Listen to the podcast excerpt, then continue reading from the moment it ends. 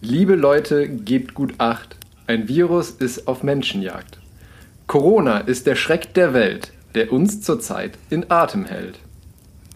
Es ist jetzt überall zu Stell und es vermehrt sich blitzesschnell. Fliegt durch die Luft die Menschen an, krallt sich dort fest, wo es nur kann. Er verbreitet Angst und Not, manch einer fürchtet gar den Tod. Er bedroht die ganze Welt, hat alles auf den Kopf gestellt. Wir lassen uns nicht unterkriegen, wir wollen diesen Feind besiegen.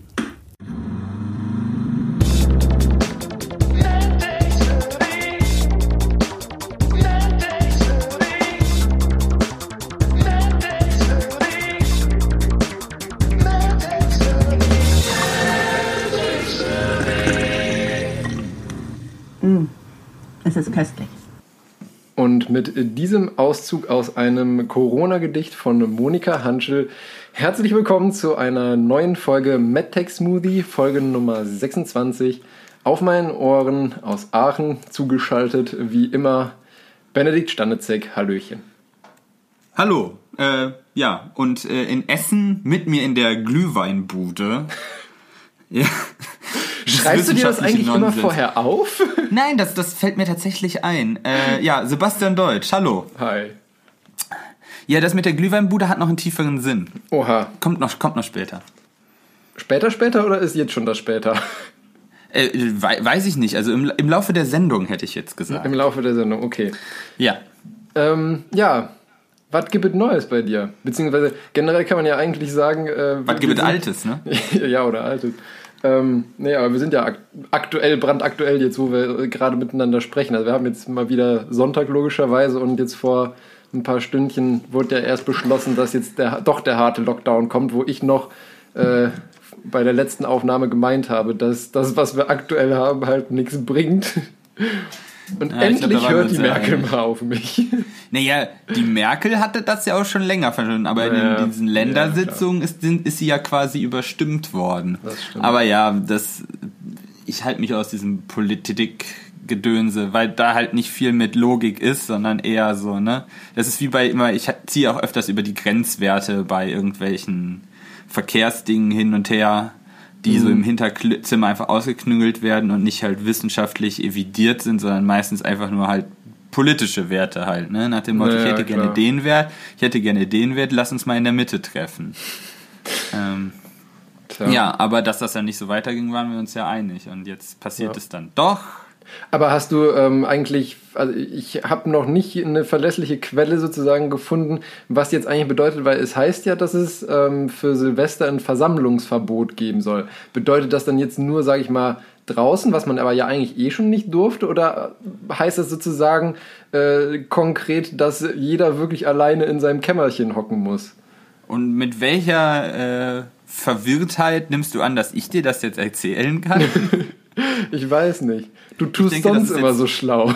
Wenn man uns wahrscheinlich am Dienstag hören kann, äh, ist das wahrscheinlich alles äh, ist wahrscheinlich fix geregelt, und fertig. Ja, ja. Und deshalb glaube ich, lohnt es jetzt auch nicht hier da irgendwelchen äh, Kram mit Es wird verschärft. Wir schauen dann mal, wie, genau. das, äh, wie das so läuft. Aber ja, ich hatte ja das letzte Mal schon gesagt, dass Weihnachten bei uns dieses Jahr dann eh wahrscheinlich ein bisschen anders läuft. Ja. Äh, von daher äh, sind wir da eigentlich schon richtig im Trend und müssen da jetzt nicht kurzfristig umdisponieren. Und da sich ja auch noch keiner bei mir mehr aus meinem Freundeskreis zu Silvester committed hatte, wird das auch wahrscheinlich ja. folgenlos bleiben. Ja, man kann ja eh nichts machen. Ich kenne viele vernünftige Leute. langweilig. Du bist, du bist in den falschen richtigen Kreisen unterwegs. In den falschen richtigen Kreisen. Gut. gut, gut. Ja. ja. dann erzähl mal, was ist in der Zwischenzeit bei dir passiert und äh, Gott was sei hast Dank du mitgebracht? Nichts. Wir hatten bei uns am Institut jetzt äh, in der letzten Woche so äh, immer mal wieder so Leute, oh, ich fühle mich nicht so gut, ich bleib mal besser zu Hause. Und dann, ah, der Corona-Test ist aber negativ, also von daher ähm, nochmal Glück gehabt. Mhm. Das war so in der letzten Woche. Du hattest mir das letzte Mal ja ähm, quasi äh, die Aufgabe gegeben, das mit diesem verstärkten ja, 3D-Druck genau. herauszufinden. Und? Ja, das war eine, eine volle Katastrophe. ähm, ja, weil du schmilzt halt das PLA de facto auf. Äh, wahrscheinlich würde das deutlich mehr Zeit brauchen, als ich investieren kann. äh, momentan, um da halt den, also die richtige Temperatur einzustellen, um nicht das PLA halt aufzuschmelzen, sondern nur anzutatschen. Und wahrscheinlich ist es dann auch noch, wie lange du das einwirkst, weil du willst es ja eigentlich, willst ja quasi das durchheizen, also die ganze PLA-Struktur, ohne sie halt vollkommen zu verflüssigen nochmal, was ein bisschen schwierig ist. Aber warum? Also ich meine, was ist denn, also was hat jetzt denn eigentlich nicht genau funktioniert bei der Sache? Weil es, es sieht halt einfach nicht schön aus nachher. Ach so, okay. Aber eigentlich, wenn du, also hast du es denn mit Gips oder mit Salz gemacht? Ja, mit Gips. Ich habe einfach Gips drum gematscht. Wie gesagt, mein, momentan ist mein zeitliches Ressort für so welche Spielereien recht beschränkt. Aber ich wollte schnell mal ein erstes Ergebnis liefern. Okay. ähm, ich hatte noch SpaceX verfolgt. Äh, ja, da ist Musk wieder so ein Ding hoch in die Luft geflogen beim Landen, ne? Äh, ja, Elon Musk möchte ja zum Mars und das ist ja jetzt quasi die erste Vorbereitung. Es war jetzt halt keine Falcon mehr, äh, die quasi jetzt ja ihren Dauerdienst mittlerweile aufgenommen hat, äh, sondern es handelt sich halt um das Spaceship One womit halt dann eben so eine bemannte Mission zum Mars zum Beispiel stattfinden könnte. Und da haben sie halt jetzt, also da hat man ja im Internet, ich glaube, da hatten wir auch schon mal drüber gesprochen, so Videos gesehen von diesem Spaceship 1, wie das so kleine Hüpfer gemacht hat auf dem Boden, mhm. um halt äh, die äh, quasi die Ausrichtungsregelungen äh, zu testen und dass es halt starten und landen kann, ja, ja. die ganzen Systeme zu checken. Und jetzt haben die das erste Mal halt versucht, äh, das Ding bis auf 12,5 Kilometer hochzuschießen. Dann sollte das in einen äh, waagerechten Flug übergehen äh, und dann wieder senkrecht landen. Äh, das hat auch soweit alles ganz gut funktioniert. Nur Elon Musk hat dann halt auch gesagt, äh, gegen, also beim Zünden der Bremstriebwerke, also wenn du aus der Waagerechte nach, de, äh, nach dem Flug wieder senkrecht gehst und dann mhm. wieder die Triebwerke zünden, zündest, war wohl zu niedriger Druck im Treibstofftank. Ah, und deswegen halt war die Verzögerung hat, zu gering. Richtig. Und das sieht man auch auf dem Video sehr gut, ja. dass das Ding halt eigentlich sehr, sehr senkrecht aufsetzt, allerdings mit einer relativ hohen Delta-Geschwindigkeit. Ich wollte auch gerade sagen, also ich meine, ich, ich, bin kein, ich bin keine Raketenwissenschaftler. Aber auch mein Leinauge hat sich gedacht, ähm, das sieht ein bisschen flott aus, wie dieser Stift da runterfetzt. Ja, und genau das war das Problem. Ja. Sie haben auch gleich gesagt, dass es äh, sehr unwahrscheinlich gewesen wäre, dass das äh, generell beim ersten Versuch halt ein Erfolg war. Äh, ja, ich meine, auch alle Daten bekommen, die sie haben wollten für eine Weiterentwicklung. Also würden, äh, haben sie es jetzt als Erfolg verbucht. Ich bin mir da immer nicht so sicher, wie viel der Aktionärsgelaber ist und wie viel da, also ich denke schon, dass die ganzen Leute es gerne gesehen hätten, wenn das Ding unversehrt wieder landet. Ich meine, Aktionärsgelaber ist bei äh, hier bei, bei Elon Musk ja eh immer so relativ, sage ich mal, weil ich meine, wenn du Tesla anguckst, die haben auch noch nie schwarze Zahlen geschrieben und trotzdem geht die Aktie ab. Ja, gut. Ja. Also, ja, das könnte man Elon Musk jetzt nachvollziehen, aber er, at least he tries. Ja. Ähm, von daher, ich fand das, also wenn ich mir anschaue, wie lange das bei der Falcon 9 gedauert hat. Ich wollte gerade sagen, da war ja auch, dass die Booster öfters mal am Anfang in die Luft geflogen sind oder aufgesetzt ja, haben, halt, umgekippt sind. Genau, also da sah das schon deutlich solider ja. aus, was sie da veranstaltet haben. Na gut, aber ich äh, meine, die Ergebnisse lassen sich ja mit Sicherheit auch zum gewissen Teil übertragen. Die haben natürlich da jetzt auch schon Erfahrung die, die, gesammelt. Die haben das Rad oder die Rakete in dem Sinne wahrscheinlich nicht neu erfunden.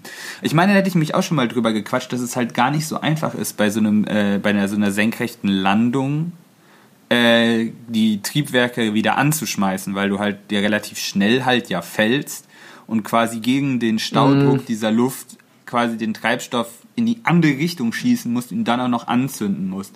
Und dann hast du ein Problem mit der Flammengeschwindigkeit alleine. Also quasi das, die Zündung der Triebwerke wird schneller wieder ausgepustet, als sie sie anzünden kann. Das ist äh, so das sehr vereinfachte Pro Problem. Von daher ist das die eigentliche Raketenwissenschaft. Und das schien jetzt auch das Problem, deshalb, also zu geringer Treibstoffdruck im Tank. Das heißt, du hast eine zu, zu geringe Ausströmgeschwindigkeit und dann zündet das halt einfach nicht so, wie du es eigentlich brauchen würdest. Und ich nehme mal an, dass da gerade in den Zeitfenstern, die du hast, äh, der, die Fehlermargin sehr gering ist. Das ja. weiß ich jetzt natürlich nicht, aber das könnte ich mir sehr gut vorstellen. Aber ja, das war so das, was ich noch äh, sehr stark mitbekommen habe. Und ich wollte noch eine kleine äh, Formel 1 Nachlese betreiben. Wir hatten ja über den Crash von Romain Grosjean in Bahrain gesprochen. Ja. Ähm, da ist man jetzt auch, deshalb, ich hatte da ja nur die ersten Vermutungen so geäußert, weil das halt ja direkt quasi danach war. als wir aufgenommen hatten. Mittlerweile ist man dann schon wieder schlauer. Die FIA hat tatsächlich auch eine, äh, eine Untersuchung veranlasst zu dem ganzen Unfall um halt eventuelle Verbesserungsmöglichkeiten äh, zu identifizieren oder eben Gefahrenpotenziale. Aber das dauert wohl noch einige Monate. Ja, also bei dem, Abschluss bei dem kleinen Schrott, der da übrig war. Ja, das ist ja aber auch generell, dass man bei so Unfalluntersuchungen, ja, das hatten wir ja schon mal bei Flugzeugunfällen, hatte ich da ja schon mal darüber, dass das Jahre ja. dauern kann. Also wenn die das nächstes Jahr dann halt fertig kriegen, was ja wünschenswert ja. wären, wäre das dann, aber da sollten wir jetzt nicht allzu schnell mitrechnen. Aber ich hatte auch ein bisschen Zeit, mir da einige Slow-Mos und das äh, halt ein paar Nachlesen durchzu, äh, durchzuarbeiten. Äh, und tatsächlich äh, muss ich gestehen, dass ich mit meiner Einschätzung zum Halo da äh, grundlegend falsch gelegen habe. Die hat, also weil ich ja gemutmaßt hatte, dass es eventuell äh, den Grosjean beim Aussteigen behindert hätte können, ja. weil der ja so komisch da drin saß. Aber so wie das halt dann tatsächlich aussah, hat er eigentlich erstes ermöglicht, dass er da so relativ schnell rauskommt. Weil der Halo quasi, der, das Monococcus, wie man auf den ganzen Fotos sehen, hat ja sich so durch die äh, Leitplanken gegraben. Ja. Äh, und hing da ja genau dazwischen. Und dadurch, dass der Halo da noch drauf saß auf dem Cockpit, war das Loch, was da entstanden ist, noch deutlich größer. Das heißt, so musste er quasi nur an, nur an dem Halo vorbeiklettern und nicht noch um das ab, umgefaltete Metall der Leitplanke rum. Ja. Äh, also ja, muss man da volle Credibility dazu geben, dass das wahrscheinlich einer der großen Faktoren war, die das äh, quasi ermöglicht hat, dass das so glimpflich ausgegangen wird. Wobei ich immer nur das Gefühl habe, dass da auf sehr einzelne Faktoren eingegangen wird. Letztendlich ist sowas ja immer ein Resultat von vielen Veränderungen, die ja, unternommen worden ist. Und nicht zuletzt sind immer auch gerade durch so Einführungen wie der Halo die Fahrzeuge immer sicherer geworden, sondern man darf auch nicht vergessen, dass die Strecken immer sicherer geworden ja. sind. Äh, und da ist die Entwicklung tatsächlich in den, wenn man selbst in den letzten 10 oder 15 Jahren zurückkommt, noch schneller als die bei den Fahrzeugen fast. Mhm.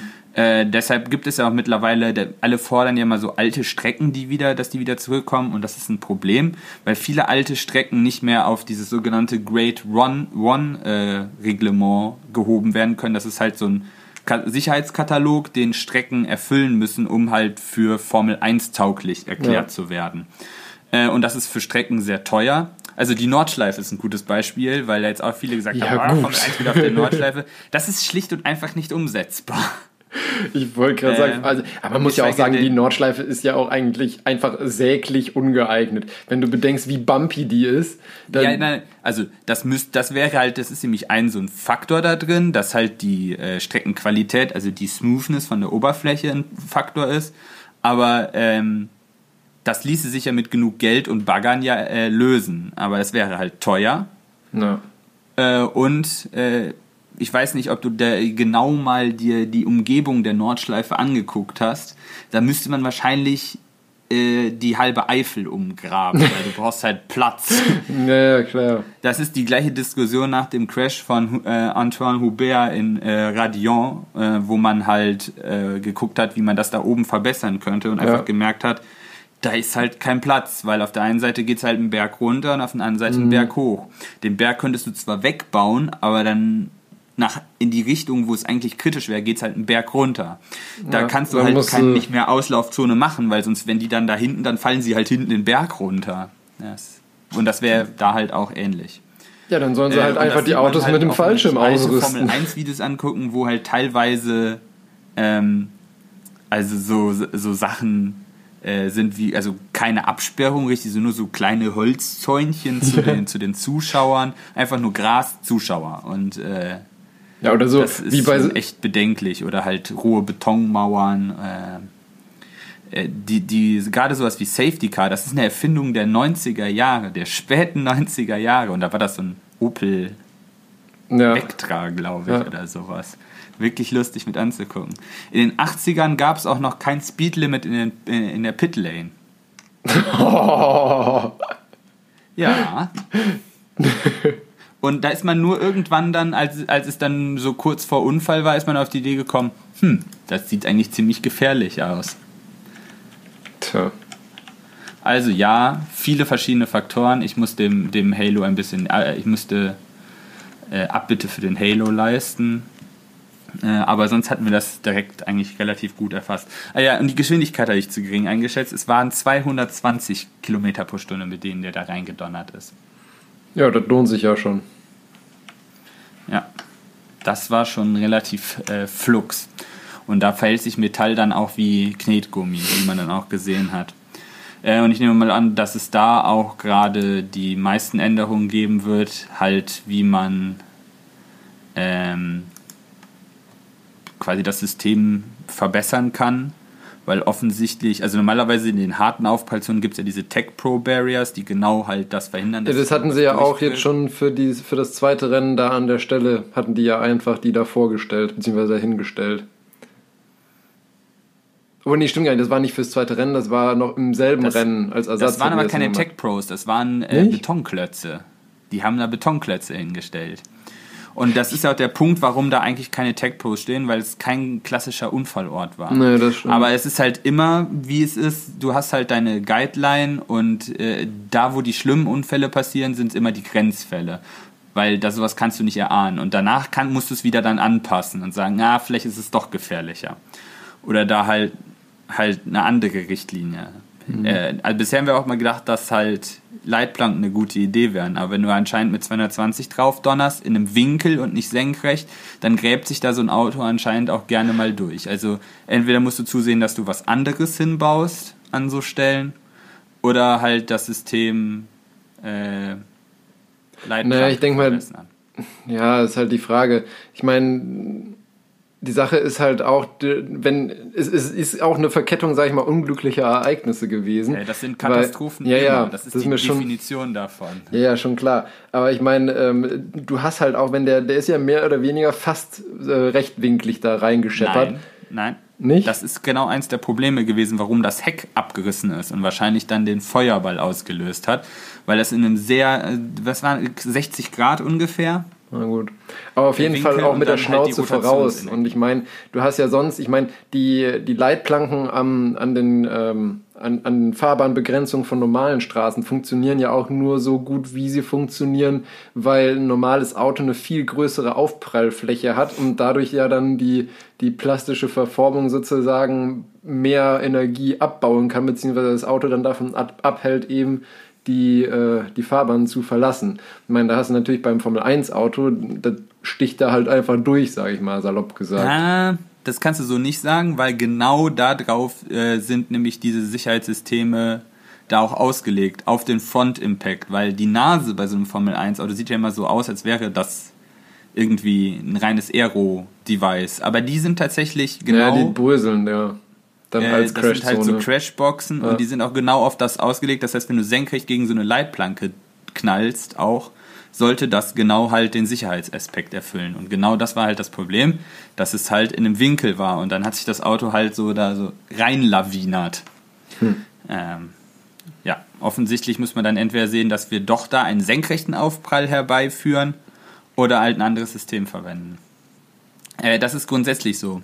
In, äh, in den Unfallforschung wird sehr oft nur der Senkrechtaufprall, also entweder hinten drauf ja. oder vorne drauf oder von der Seite quasi geT-boned. Alles, was mit Winkel ist, ist immer eher shady. doof. Winkel ja. ist immer fies. Da gibt es auch die meisten Verletzten und Toten, gerade weil es immer, wenn es Rotationen gibt, weil da der menschliche Körper tatsächlich auch am wenigsten geschützt wird oder halt auch am empfindlichsten ist, die Drehbewegung. Ja. Also Winkel böse. Aber da gibt es auch mittlerweile bei den, bei den Crash-Tests, da hat sich das ja auch geändert, da gibt es ja auch immer mehr verschiedene Tests mit so Pollern und mit verschiedenen Überlapplängen bei einem äh, Frontalzusammenstoß, weil das, äh, weil man gemerkt hat, dass man dass in der Realität Autos nicht immer Head-to-Head -head quasi mit 100% ja. Überdeckung ineinander fahren, sondern gerade wenn du auf der Landstraße oder sowas eben, weiß ich was, beim Überholen, 40 bis ja. 60% Überdeckung haben. Und da verhalten sich die Fahrzeuge dann deutlich anders ähm, möglicherweise als bei 100%, weil sie nur auf 100% dann halt designt sind, mhm. weil du willst ja nur den Test erfüllen und nicht. Es sei denn, du bist Volvo. Gut, also ab nächsten Jahr ist dann Volvo in der Formel 1 vertreten, habe ich gehört. Schwedenstahl, hm, weiß nicht, ob sich das so gut verkauft. Ach, doch, das geht schon. Ja, ich habe eigentlich auch nicht so wirklich viel jetzt aus der, aus der Zwischenzeit äh, zu erzählen. Es gab jetzt ja in Großbritannien die ersten Impfungen. Ähm, und da gab es dann jetzt ja auch schon direkt wieder so einen, so einen kleinen, oder zwei kleine Aufschreie, sage ich mal. Der erste Aufschrei war, warum impfen die schon und wir nicht? Das liegt ganz einfach daran, weil ähm, Großbritannien halt eine ähm, Notzulassung beantragt hatte und die halt auch in, sage ich mal, eine Sonderposition haben, weil die ja im Prinzip auf dem Papier, sage ich mal, schon raus sind, ähm, aber noch ich nicht das dann so lustig, offiziell. Die, Leute, die brüllen immer, sagen, wir brauchen schnell einen Impfstoff. Ja, aber wir möchten, dass er ordentlich zugelassen wird. Ja. Jetzt was? Entweder wollt ihr die normale Zulassung oder ihr wollt ihn besonders schnell haben. Beides funktioniert nicht. Ja. Genau, und die haben, wie gesagt, eben so eine äh, Notfallzulassung, die geht halt einfach schneller. Ähm, da ist dann aber auch die EMA, dass die weniger prüft, einfach an Daten. Ähm, und dadurch hatten die jetzt eben schon die Möglichkeit anzufangen zu impfen. Deutschland und auch eigentlich alle anderen restlichen EU-Länder haben ähm, eine, ich weiß nicht mehr, wie genau der Wortlaut war, auf jeden Fall eine ähm, irgendwie eilige oder sowas hieß das. Auf jeden Fall halt schneller als das normale Zulassungsverfahren, aber langsamer als dieses Notfallzulassungsverfahren. Und dadurch hatten, haben wir eben noch nicht die Möglichkeit zu impfen. Und der zweite kleine Aufschrei war, ähm, dass ja dann irgendwie, ich glaube, zwei oder drei Patienten, die da geimpft wurden, ähm, eine allergische Reaktion hatten auf diesen Impfstoff, wo dann aber auch alle direkt schon wieder gesagt haben, so, yo, das sind halt Patienten, die generell viele Allergien haben, die auch alle in EpiPen dabei haben, also ein Adrenalinstift für Notfälle eben. Ähm, und es gibt auch auf normale Impfstoffe, die tagtäglich geimpft werden, allergische Reaktionen. Das ist, ist halt das nicht immer so. so. sogar so ein bisschen Sinn und Zweck von so einem Impfstoff, so wie ich das verstanden habe, weil letztendlich musst du ja eine, äh, eine quasi Immunreaktion erzeugen, damit das Immunsystem sich das anguckt, oder nicht?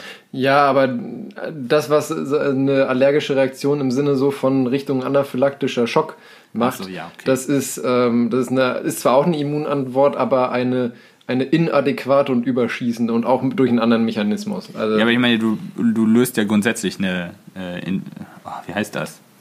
Eine Immunantwort? Ja, das ist ja quasi eine äh, Entzündungsreaktion aus. Deshalb wird das ja meistens auch so rot und dick und. Ja. Ich weiß nicht, ich meine, gut, mit dem, mit dem mRNA-Impfstoff, da weiß man, das ist ja eh das erste Mal sozusagen, dass man den ausprobiert, aber da ist es bis jetzt halt so, dass von der Nebenwirkungsspektrum her und von der Häufigkeit es eigentlich keinen Unterschied zu normalen Impfstoffen Sind gibt. schon Fälle von Zombies bekannt? Ganz viele. Ganz viele. Mhm. Der prominenteste heißt Johnson. Oh.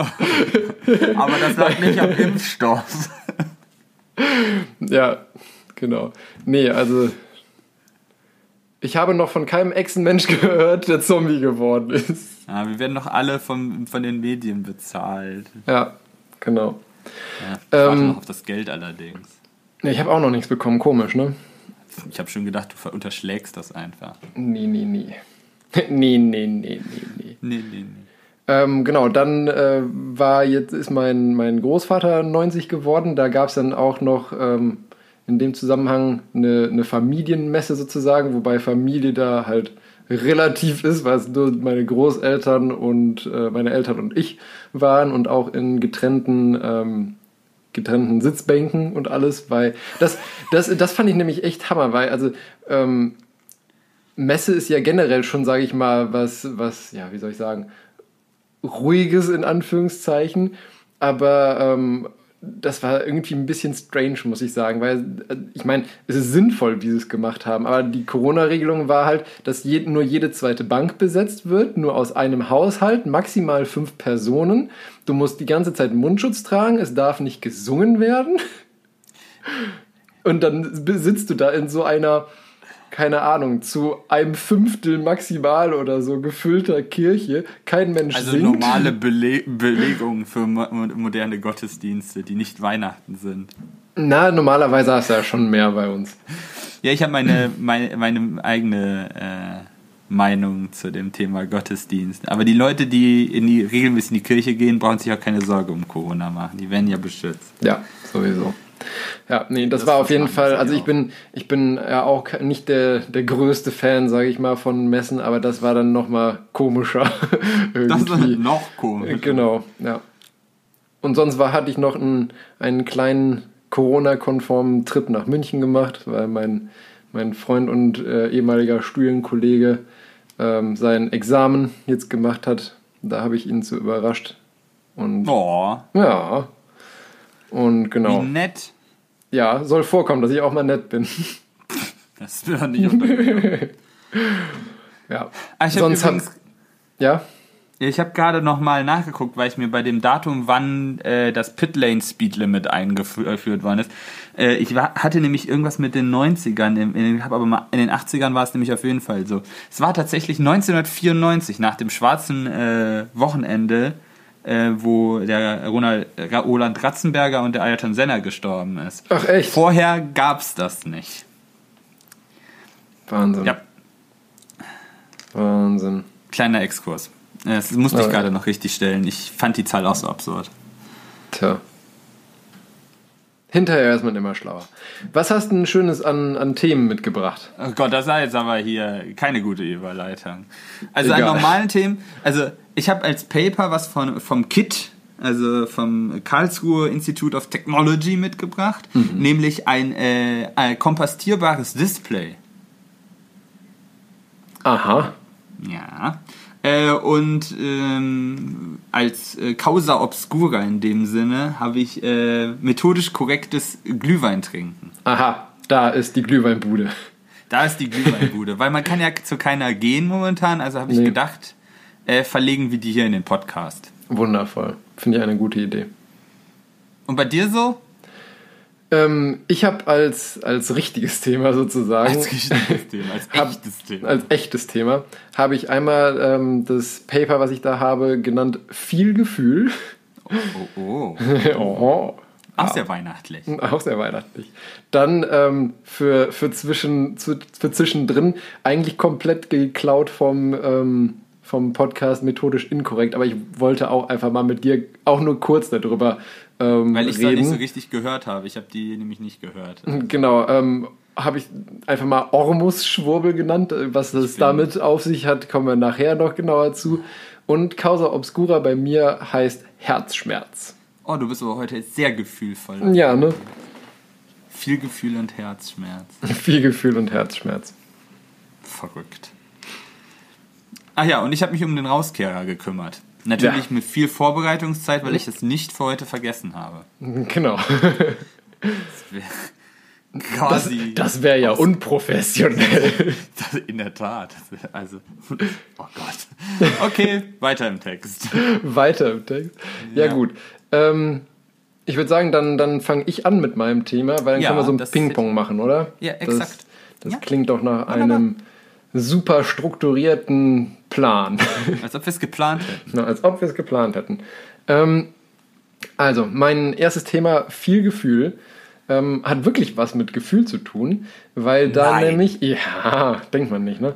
Ähm, da hat nämlich eine Arbeitsgruppe von der TU München mal wieder und äh, zusammen mit einer anderen Arbeitsgruppe aus Tokio ähm, einen äh, Chip zum Messen von Tastsinn entwickelt.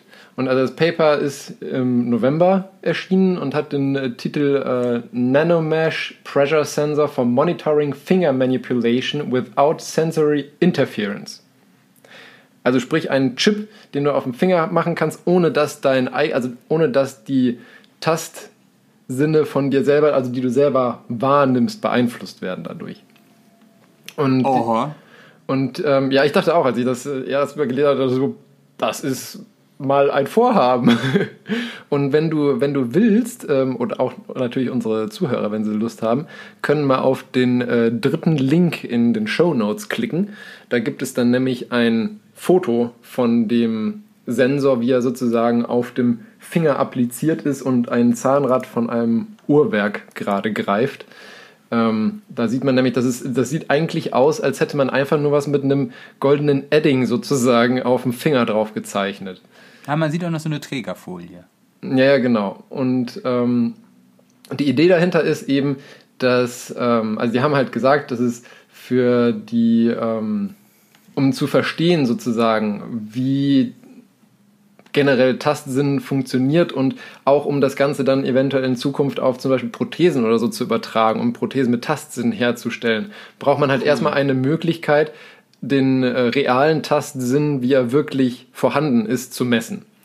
Und äh, bisher gibt es halt nur die Möglichkeit, oder also gab es nur die Möglichkeit, wirklich valide zu messen über, ähm, über optische Verfahren, indem man aufgrund der messbaren, sage ich mal, Festigkeit der Haut und dann eben der Verformung letztendlich, die Haut äh, macht, zu extrapolieren, was für ein Druck sozusagen da gerade stattfindet. Aber ist das nicht auch dann sehr abhängig, weil nicht jede, bei jedem Menschen ist es gleich und das ist ja auch an verschiedenen Stellen unterschiedlich?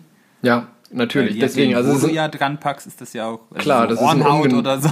Das ist ein ungenaues Verfahren, absolut. Was ich auch sehr lustig fand, ich meine, ist auch ungenau, aber eigentlich so von, vom Gedankentransfer fand ich es eine lustige ähm, Art äh, zu testen oder zu messen, wie stark äh, der, der Tastdruck, sage ich mal, ist. Und zwar über die, äh, die Verfärbung bzw. den Farbverlust vom Fingernagel. Weil das kennst du ja auch, wenn du mit deinem Finger irgendwo feste draufdrückst, dann wird er halt blasser weil du das Blut aus den Kapillaren rausdrückst. Und ich, ist halt auch druckabhängig, aber auf die Idee gekommen, das dann zu messen, um damit den Druck zu errechnen, ist, finde ich, irgendwie auch einen lustigen ich, Ansatz.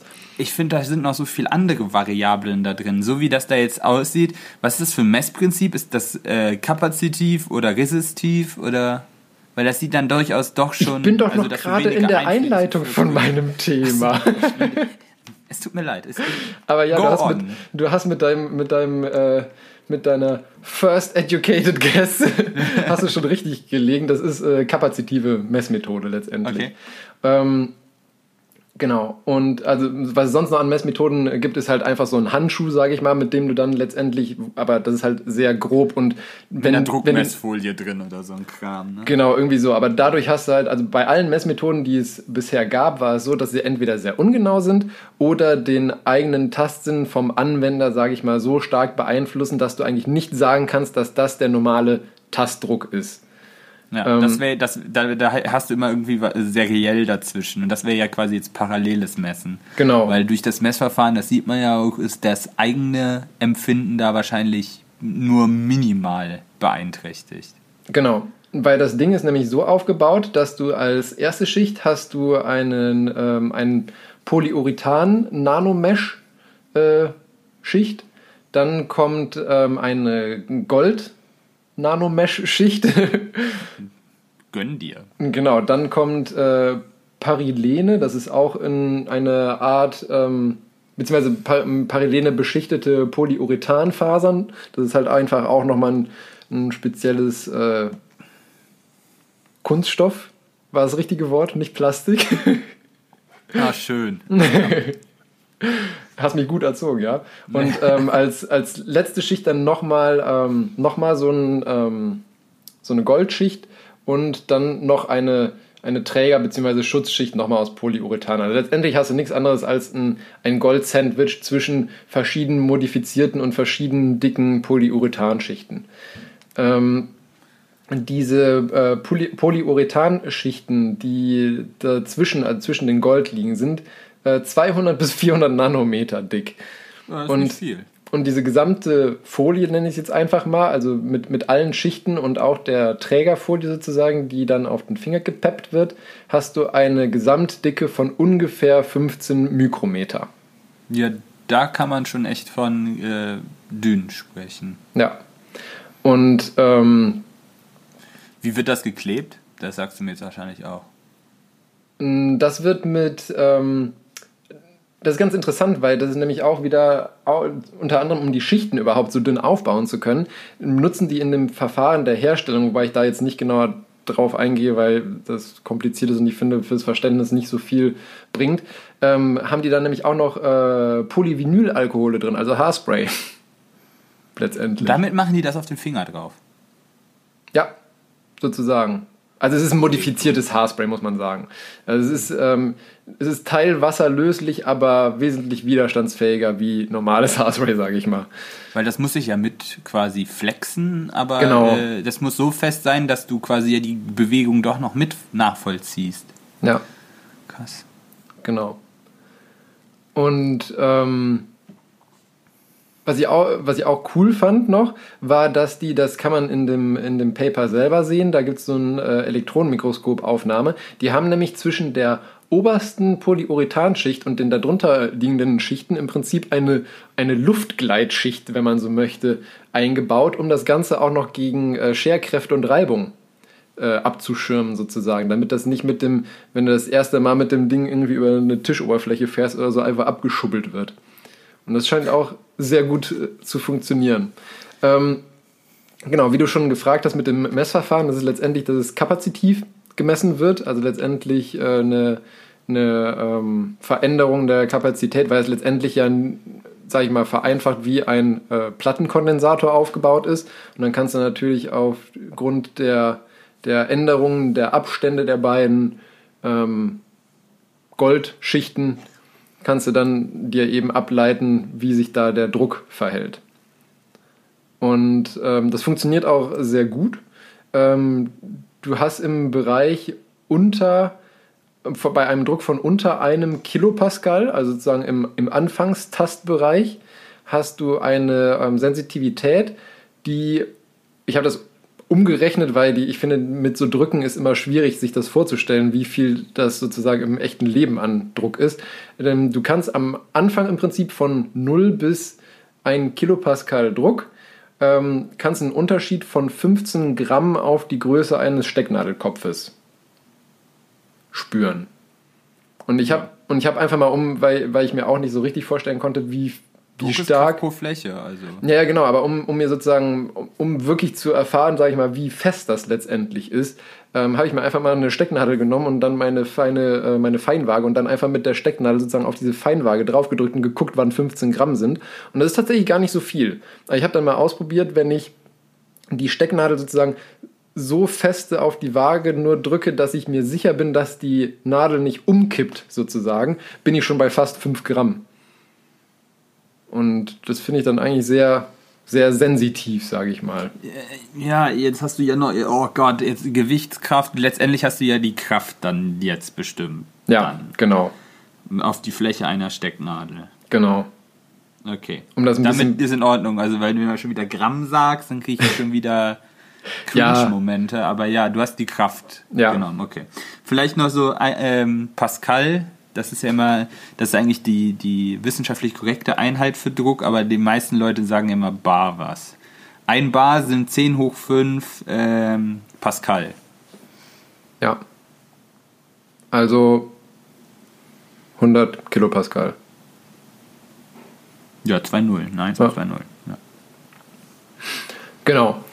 Ähm, also von der, von der Auflösung her sozusagen auf jeden Fall schon mal gut. Und dann haben die natürlich äh, diverse Tests gemacht, um zu schauen, äh, wie, wie gut das funktioniert und wie verlässlich das ist.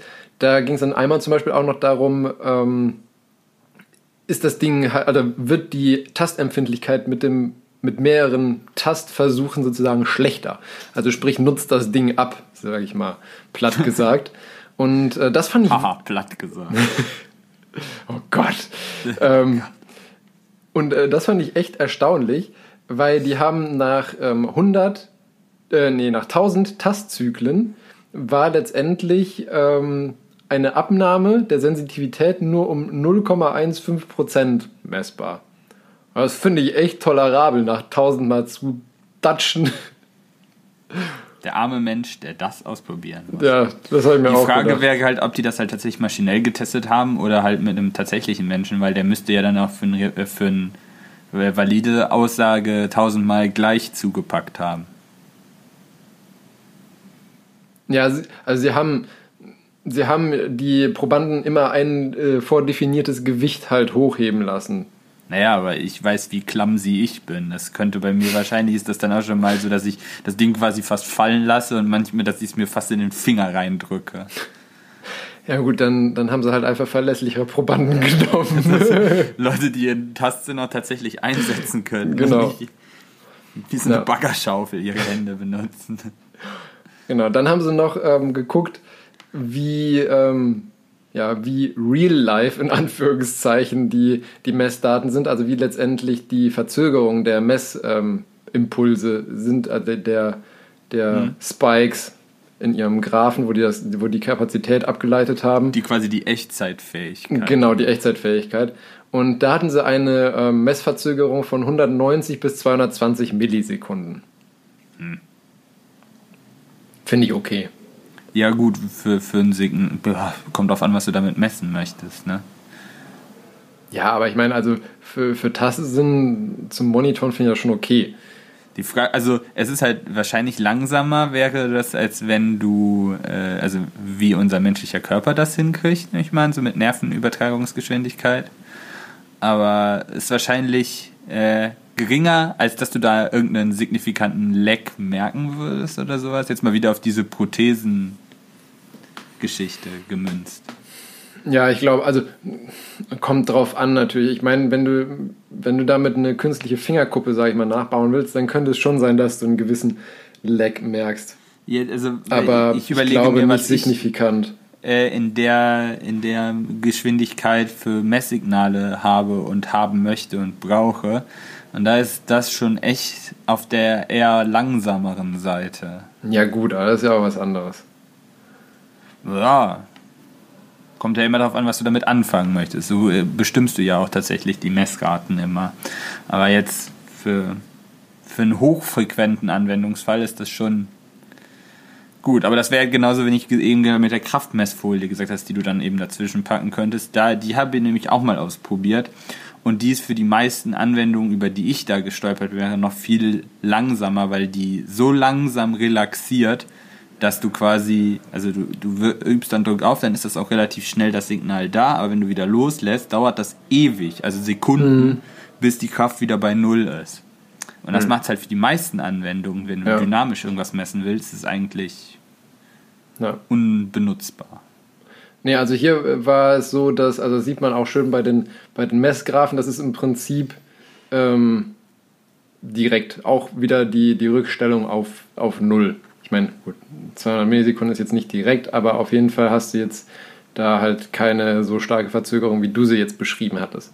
Ähm, dann ging es eben auch noch darum, äh, wie ich schon gesagt hatte, mit dieser Luftpufferschicht, äh, wie äh, abnutzungsresistent letztendlich das Ganze ist. Dafür haben sie ähm, einen Probanden mit, ähm, mit einem vordefinierten Gewicht von 50 Gramm 300 Mal über die Fingerkuppe drüber gestrichen oder über diesen Chip letztendlich, der auf dem Finger drauf peppte und ähm, hatten dann danach Sag Leiterbahn. Leiterbahn. Chip. Ja.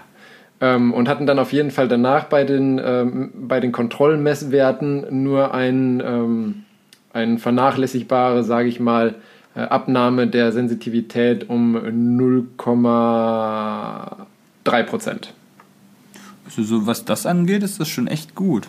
Also ja. von der Geschwindigkeit war ich jetzt nicht so beeindruckt, aber die äh, Signaltreue finde ich schon äh, beachtlich. Für so einen eigentlich ja primitiven Sensor. Ja. Meistens ist primitiv anscheinend besser. Und dann ähm, war natürlich das, was ja, sag ich mal, so ein bisschen das Alleinstellungsmerkmal von diesem, äh, von dieser Leiterplatte ist. ähm, dass du eben keine Beeinflussung des, äh, des von dem Probanden wahrgenommenen Tastsinnes hast. Und um das zu testen, haben die eben ähm, haben die einen, eine Apparatur, sag ich, oder einen, einen Block letztendlich gebaut, wo sie auf die, auf die Oberfläche vom Block Drucksensoren montiert haben und dann eben letztendlich einmal eine Kontrollmessung gemacht haben, indem sie einfach gesagt haben, hier pack den Block an und heb ihn mit so viel Druckkraft, dass du ihn so gerade hochgehoben kriegst eben, ohne dass er dir aus den Fingern rausrutscht. Und dann als Kontrolle eben nochmal dieselbe Aufgabe, nur mit diesem, äh, mit dieser Leiterplatte halt am Finger dran geklebt. Und da hat man auch gesehen, dass ähm, da haben sie auch mit verschiedenen Dicken von, den, von diesem äh, Trägerschichten äh, sozusagen gearbeitet und haben dann gesehen, dass schon tatsächlich ähm, wirklich geringe ähm, ja, Änderungen der Dicke schon wirklich zu signifikanten Änderungen der Druckkraft geführt haben. Also wenn du schon diese ähm, die mittlere Parylene-Schicht sozusagen, beziehungsweise die, die Polyurethanschicht mit Parylene-Beschichtung, wenn du die um zwei, Mikro, also zwei Mikrometer dick machst und nicht halt im Nanometerbereich, dann führt das schon zu einer signifikanten Erhöhung der, der Greifkraft, die appliziert wird, bevor sozusagen der Mensch sagt, okay, ich habe genug Druckkraft, um diesen Würfel hochzuheben. Aber mit diesem, ähm, mit diesem Tastsensor, den sie jetzt letztendlich da publiziert haben, war es nahezu vernachlässigbar.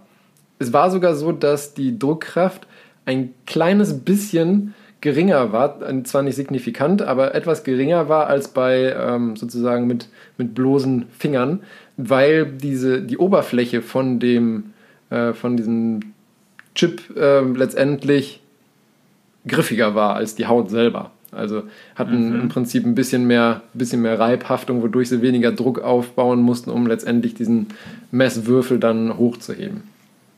Und ähm, was ich auch krass fand, um also wie fein sozusagen das Ganze letztendlich funktioniert, ist, dass man äh, mit diesem Sensor letztendlich messen konnte, wie also den Druck messen konnte, den man benötigt, um einen 0,16 Gramm schweren ähm, Baumwolltupfer aufzuheben. Oh, das ist so ein schon, Wattebällchen. Das, glaube ich, ist schon äh, motorisch eine anspruchsvolle Aufgabe. Ja. Und die, die Änderung, die dabei gemessen wurde, sozusagen von der Kapazität, lag bei 2 Picofarad. Ja, gut, aber das ist für so Messprinzipien jetzt eigentlich. Ja.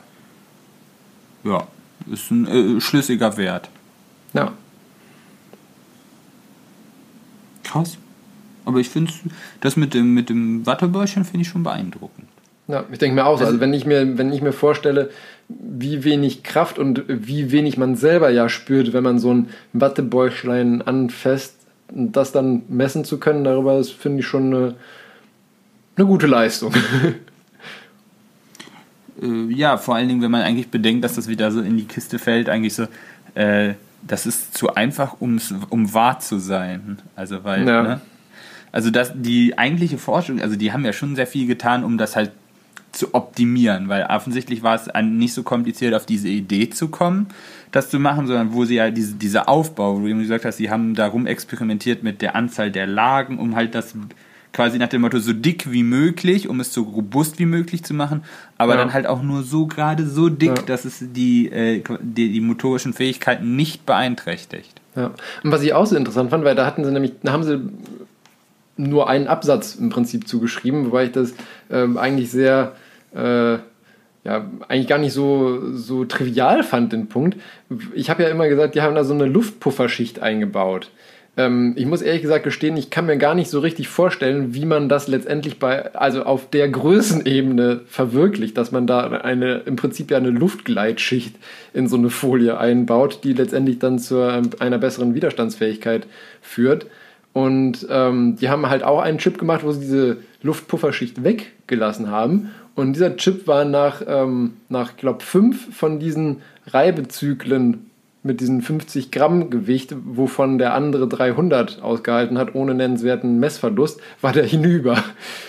Ja, krass, also so eine kleine Änderung quasi, ja. die so einen gewaltigen Erfolg bringt. Genau. Das hört sich für mich so also an, als ob die, als ob das wieder so ist, quasi da äh, hat jemand ein Forschungsergebnis auf einem anderen Bereich gehabt und dann hat man das nochmal da rein kombiniert.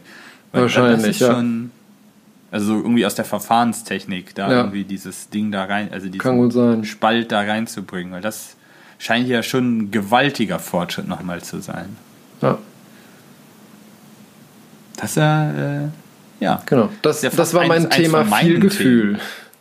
Ja, das war schon sehr technisch für, für deine Verhältnisse. Für meine, ja, aber es ging ja um viel Gefühl. Und viel Gefühl ja. ist dann medizinisch. Okay, nee, das ist Quatsch. Oh, okay. Unwissenschaftlich. Unwissenschaftlich. Dann erzähl mir mal was von deinem äh, kompostierbaren Display. Ich stelle mir gerade äh, vor, wie mein, wie mein Handy in der Hosentasche weggammelt. Verrottet. Nein, ja. eigentlich wollte ich die Überleitung damit bauen. Ich habe mir auch dieses Mal was ausgesucht, was man sich auf die Haut kleben kann. Ah. Äh, weil äh, Forscher vom KIT haben sich nämlich äh, ein gedrucktes Display ausgedacht, was, was halt biologisch abbaubar ist. Und das haben sie im Journal of Materi äh, Materials Chemistry veröffentlicht.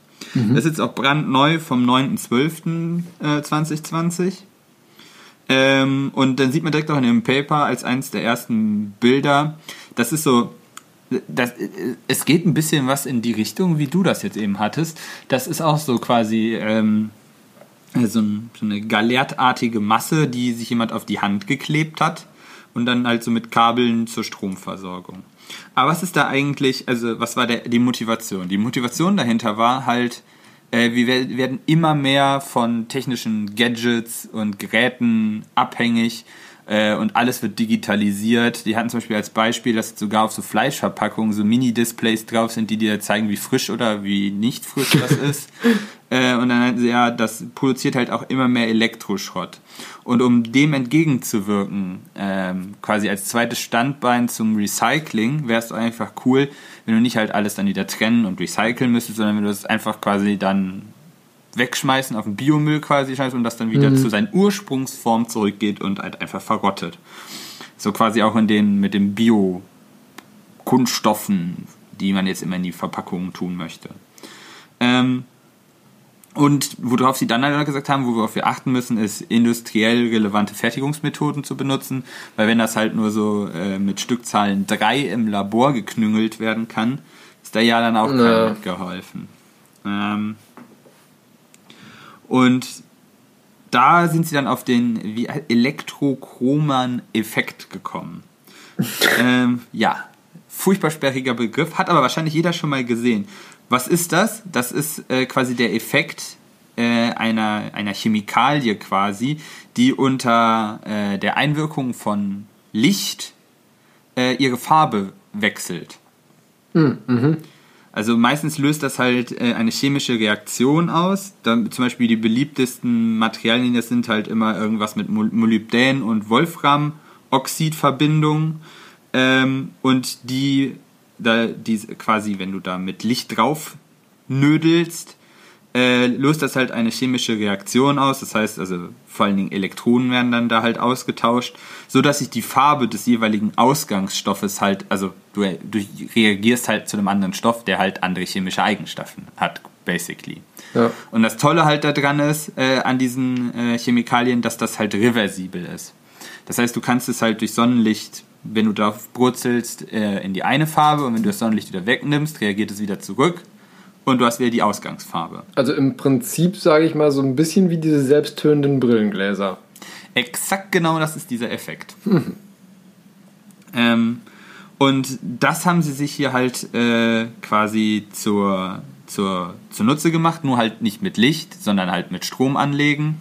Aber ich habe ja gesagt, dass dadurch da halt dann äh, Elektronen halt die Resurrektion ausgelegt wird und ob du das halt dann durch Licht anregst äh, oder halt durch äh, Spannung anlegen, ist dann halt nur wahrscheinlich eine chemische Sache, also welche Verbindung du da nimmst, ähm, aber der Effekt bleibt der gleiche. Ähm, und damit hättest du halt quasi noch einen geringeren, also quasi nicht messbaren Energieverbrauch, weil du ja quasi nur hin und her reagierst äh, im Gegensatz zu LED, LCDs oder sogar Paperwhite-Displays. Aber ich finde, mit denen, mit diesen Paperwhite-Displays lässt es sich ganz gut vergleichen, weil das ist ja auch nur so bichromatisch mhm. oder eben monochromatisch, du hast halt entweder keine Farbe oder eine Farbe. Ähm, und so funktioniert das dann halt eben auch. Also du legst Spannung an, hast eine Farbe, nimmst die Spannung wieder weg, hast keine Farbe. Aber das reicht ja für einfache Anzeigevarianten ja, brauchst du ja gar nicht mehr. Nee. Also gerade so eben, wenn du irgendwelche Daten oder Uhrzeiten oder sowas, du kannst halt alles da reintun, aber du brauchst halt, also Cyberpunk 2077 wirst du da nicht drauf spielen können. Höchstwahrscheinlich aber, nicht. Ähm, für einfache Anwendungen sollte es erstmal reichen und das hatten sie ja dann halt auch äh, im Sinn erstmal so. Relativ einfache Dinge. Das Tolle ist, die, äh, dadurch, dass du halt diese Chemikalien verwendest, kannst du es tatsächlich im Tintenstrahldrucker drucken. So haben sie nee, echt? Du füllst sie dann halt eben die verschiedenen äh, Chemikalien, was in halt diese, in diese Kartuschen und dann kann dir so ein Drucker so ein Display halt ausdrucken. Und demnach ist es halt auch hoch personalisierbar. Das ist ja echt halt auch cool. bei einem 3D-Drucker. Das ist halt nicht, dass du halt auf quasi ein oder zwei Formen beschränkt bist, sondern du kannst es ja, quasi klar. in jede Form drucken. Der Punkt ist halt, du musst halt auch dann eben jedes Pixel einzeln drucken, weil da füllst du halt dann immer in so quasi wie in so Kästchen mhm. diese, äh, diese elektrochrome Flüssigkeit ab. Oder Chemik, ich nenne es Chemikalie, weil du, das könnte ja auch, könntest ja, also das ist jetzt halt auch immer so Gelee-artig. Es könntest aber auch dann, wenn du was findest, was so funktioniert, ein Feststoff Mhm. Oder halt eine, das muss halt, ist immer, also es ist halt alles hoch anwend, also hoch personalisierbar und ermöglicht halt maßgeschneiderte und kostengünstige Lösungen vor allen Dingen. Also du brauchst kein sophisticated äh, Pro Prozess- und Produktionsequipment, sondern nach dem Motto, die haben das hier in ihren Epson-Drucker gefüllt und äh, gib ihm. Also ganz ist es wahrscheinlich nicht gelaufen. und was ist die Trägersubstanz da? Ähm, das ist Wo auch drauf gedruckt wurde? Ja, das ist halt auch wieder so ein Polyurethan. Ah, okay. Also, das ist aber auch, das war jetzt nur halt für diesen Anwendungsfall, um das auf die Haut zu datchen. Mhm. Also irgendwo anders halt drauf machen kannst, willst, dann machst du, nimmst du halt wieder was anderes. Na gut, schon macht Sinn. Das war halt nur, weil sie es halt so fancy auf der Hand zeigen wollten, weil das halt dann sagen sie, ja, das ist sogar biokompatibel und alles ganz cool.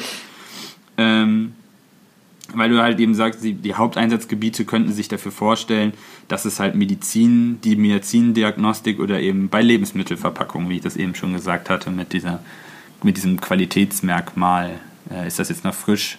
Bei Fleisch kannst du es nämlich gut an der Gaszusammensetzung innerhalb dieser Packung dann halt messen und dann kannst du halt außen drauf anzeigen, so nach dem Motto, das ist noch frisch oder das ist nicht frisch. Das heißt, du könntest damit so Sachen wie das MHD halt einfach abschaffen weil dann geht es halt nicht mehr daran, dass du dich darauf verlassen willst, ob dieses Datum jetzt erreicht ist oder nicht, sondern du kannst den tatsächlichen Zustand äh, des Nahrungsmittels halt direkt monitoren. Ähm, also die, die haben es, äh, diese, oben da dieses Coating, was du da siehst, oben drüber auf diesem Bild, mhm. äh, das ist Gelatine tatsächlich in dem Fall gewesen. Ja. okay. Nicht, nicht, nicht vegan, aber biologisch abbaubar. Ähm, und dadurch kannst du es halt auch an verschiedene Körperstellen einfach dann halt einfach darauf patschen, weil ist halt egal. Das fand ich eigentlich ganz cool, was sie damit alles verschiedene Sachen machen konnten. Ja. Mehr war das eigentlich nicht schon. Ich fand, das ist so quasi wie der Enabler, cool, ja, ja. Enabler-Technologie, weil dir das halt sehr viele Türen einfach aufstößt. Äh, mhm. Ich habe dann immer gleich, wenn ich an sowas denke, habe ich immer direkt schon quasi so diese Zukunftsvision, dass keiner mehr so sein Handy in der Tasche trägt oder so, sondern einfach so auf seinen Handrücken schaut und da halt dann alles Mögliche drauf hat. Gut, das war jetzt ja hier nicht äh, der Hauptpunkt, weil es ging ja eigentlich nur darum, dass du halt simple Anzeigvarianten hast, die halt kein Elektroschrott äh, produzieren. Und wie haben wir, was haben wir da alles schon so? Wo du denkst immer so, selbst wenn du an deinen ollen Digitalwecker denkst, das ist das Kunststoff und Platin ja, und Elektroschrott ja. und das wäre halt genau so ein Anwendungsfall, wo du einfach nur quasi eine Uhrzeit anzeigen musst. Ähm, und wenn, ja, der, wenn der cool, halt wenn du nicht mehr brauchst oder sowas, dann schmeißt du es halt einfach auf den Kompost und äh, erzeugst keinerlei Elektroschrott damit. Ja. Von Fancy. daher, ja, also das, was jetzt hier gemacht haben, das war halt quasi, sie haben damit nicht richtig was angezeigt, sondern sie haben halt nur diesen Showcase nach dem Motto, das war hier, du siehst, äh, auf dem Bild sieht man dann aus, dass das halt so eine Batteriezelle ist, mit so drei Balken quasi drin. Äh, quasi die Ladeanzeige von irgendwas. Ja. Ja, die, das war ja da einfach nur Uhrzeit, äh, Ladeanzeige und ich glaube Wetter oder so hatten die da drauf. Aber das wären noch genau, das ja. sind natürlich die klassischen Anwendungsfälle, die einem so einfallen, wenn man halt nicht viel Möglichkeit hat, ja. irgendwie fancy Anzeigen zu machen, aber die maximale Funktion Funktionalität rauskitzeln möchte. Ja. Länger wollte ich darüber jetzt gar nicht rumschwafeln. Ich könnte ja, noch echt cool. Elektro, Elektrochrom-Effekt rumsprechen. Da sind dann ultra komplizierte Übergangsmetalloxid-Verbindungen. Nee, das verstehe ich dann eh nicht. ich habe auch keine Ahnung davon, du hast keine Ahnung davon und das ist furchtbar, es sieht furchtbar dröhn Darauf aus. basiert doch letztendlich unser Podcast. Ja, dass wir nur Halbwissen vermitteln. Nach dem Motto, wir haben das jetzt mal kurz zusammengefasst, wenn ihr das versteht oder verste genau verstehen wollt, lest es euch selber durch. genau, so Not my business. Ja. ja. Ähm, ja, dann kommen wir jetzt wow. von der Wissenschaft zum Schwurbel. Oh. Also. Wieso ist das Schwurbel? Das ist doch alles hochwissenschaftlich, so wie ich mir gestern diese Seite angeguckt habe für ja. fünf Minuten. Genau. Nee, und zwar, ähm, wie gesagt. Ich muss die ist, Seite nochmal öffnen. Das ja, das ist, ist eigentlich, das ist äh, komplett geklaut, mehr oder weniger von methodisch inkorrekt, weil die in ihren Podcast-Folgen auch immer äh, die Unterkategorie sozusagen Schwurbel der Woche, sage ich mal, haben. Und okay. da, ähm, da hatten die jetzt, ähm, eine, ich, ich bin so ein bisschen das ist so ein bisschen wie ein Autounfall. Ne? Ich bin einerseits schockiert, sprachlos, aber irgendwie auch fasziniert. Ja, gut, aber der eigentliche Grund ist, warum du das natürlich jetzt hier anbringen willst, ist, dass man äh, zu kritischem Denken aufklären möchte. Oder nicht? Es ist nicht nur reines Doomscrolling. Nicht? Okay.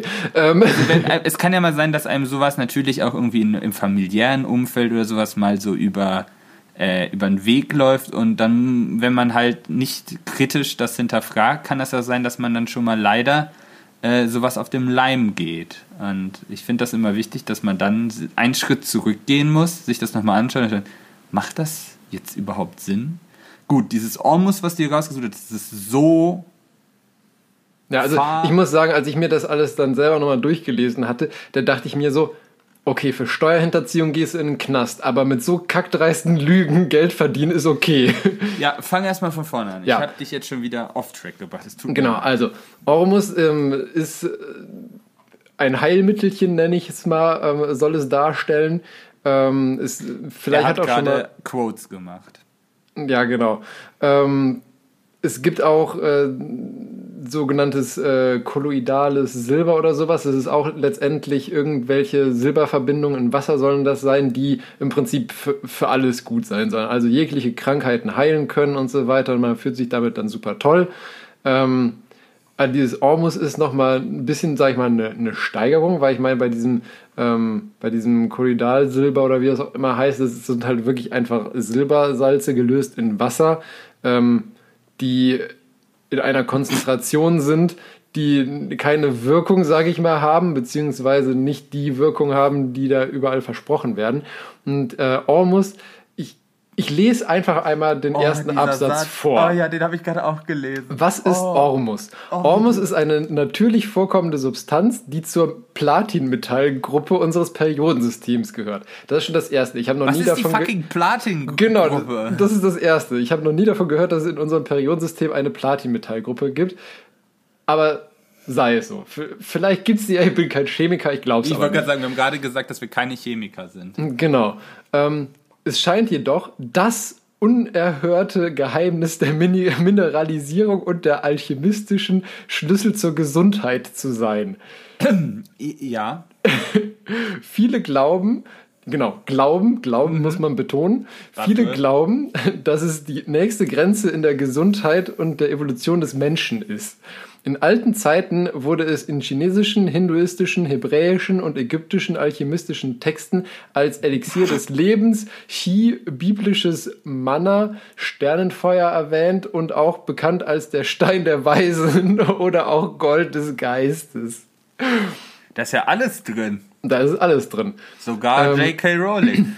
äh, weißt du, was mir da schon auffällt? Das sind sehr viele klug klingende Wörter, die man irgendwie hintereinander gehangen haben, die aber bei genauem Betrachten keinerlei Sinn ergeben. Ja, ist auch so. Und ähm, dann Geheimnis der Mineralisierung und der alchemistische Schlüssel zur Gesundheit. Ja. Und dann kommen wir, kommen wir zur, zur Wirkung, die, äh, die von diesem ja, Zeug aber was versprochen ist denn jetzt wird. Ormus? Ja, Für Moment. Mich ist immer noch an wie eine Abstufung von Apfelmus und den mag ich auch schon nicht. Von Apfelmus. Ja, kommen ja. wir gleich zu. Also okay. die, die versprochenen Wirkungen.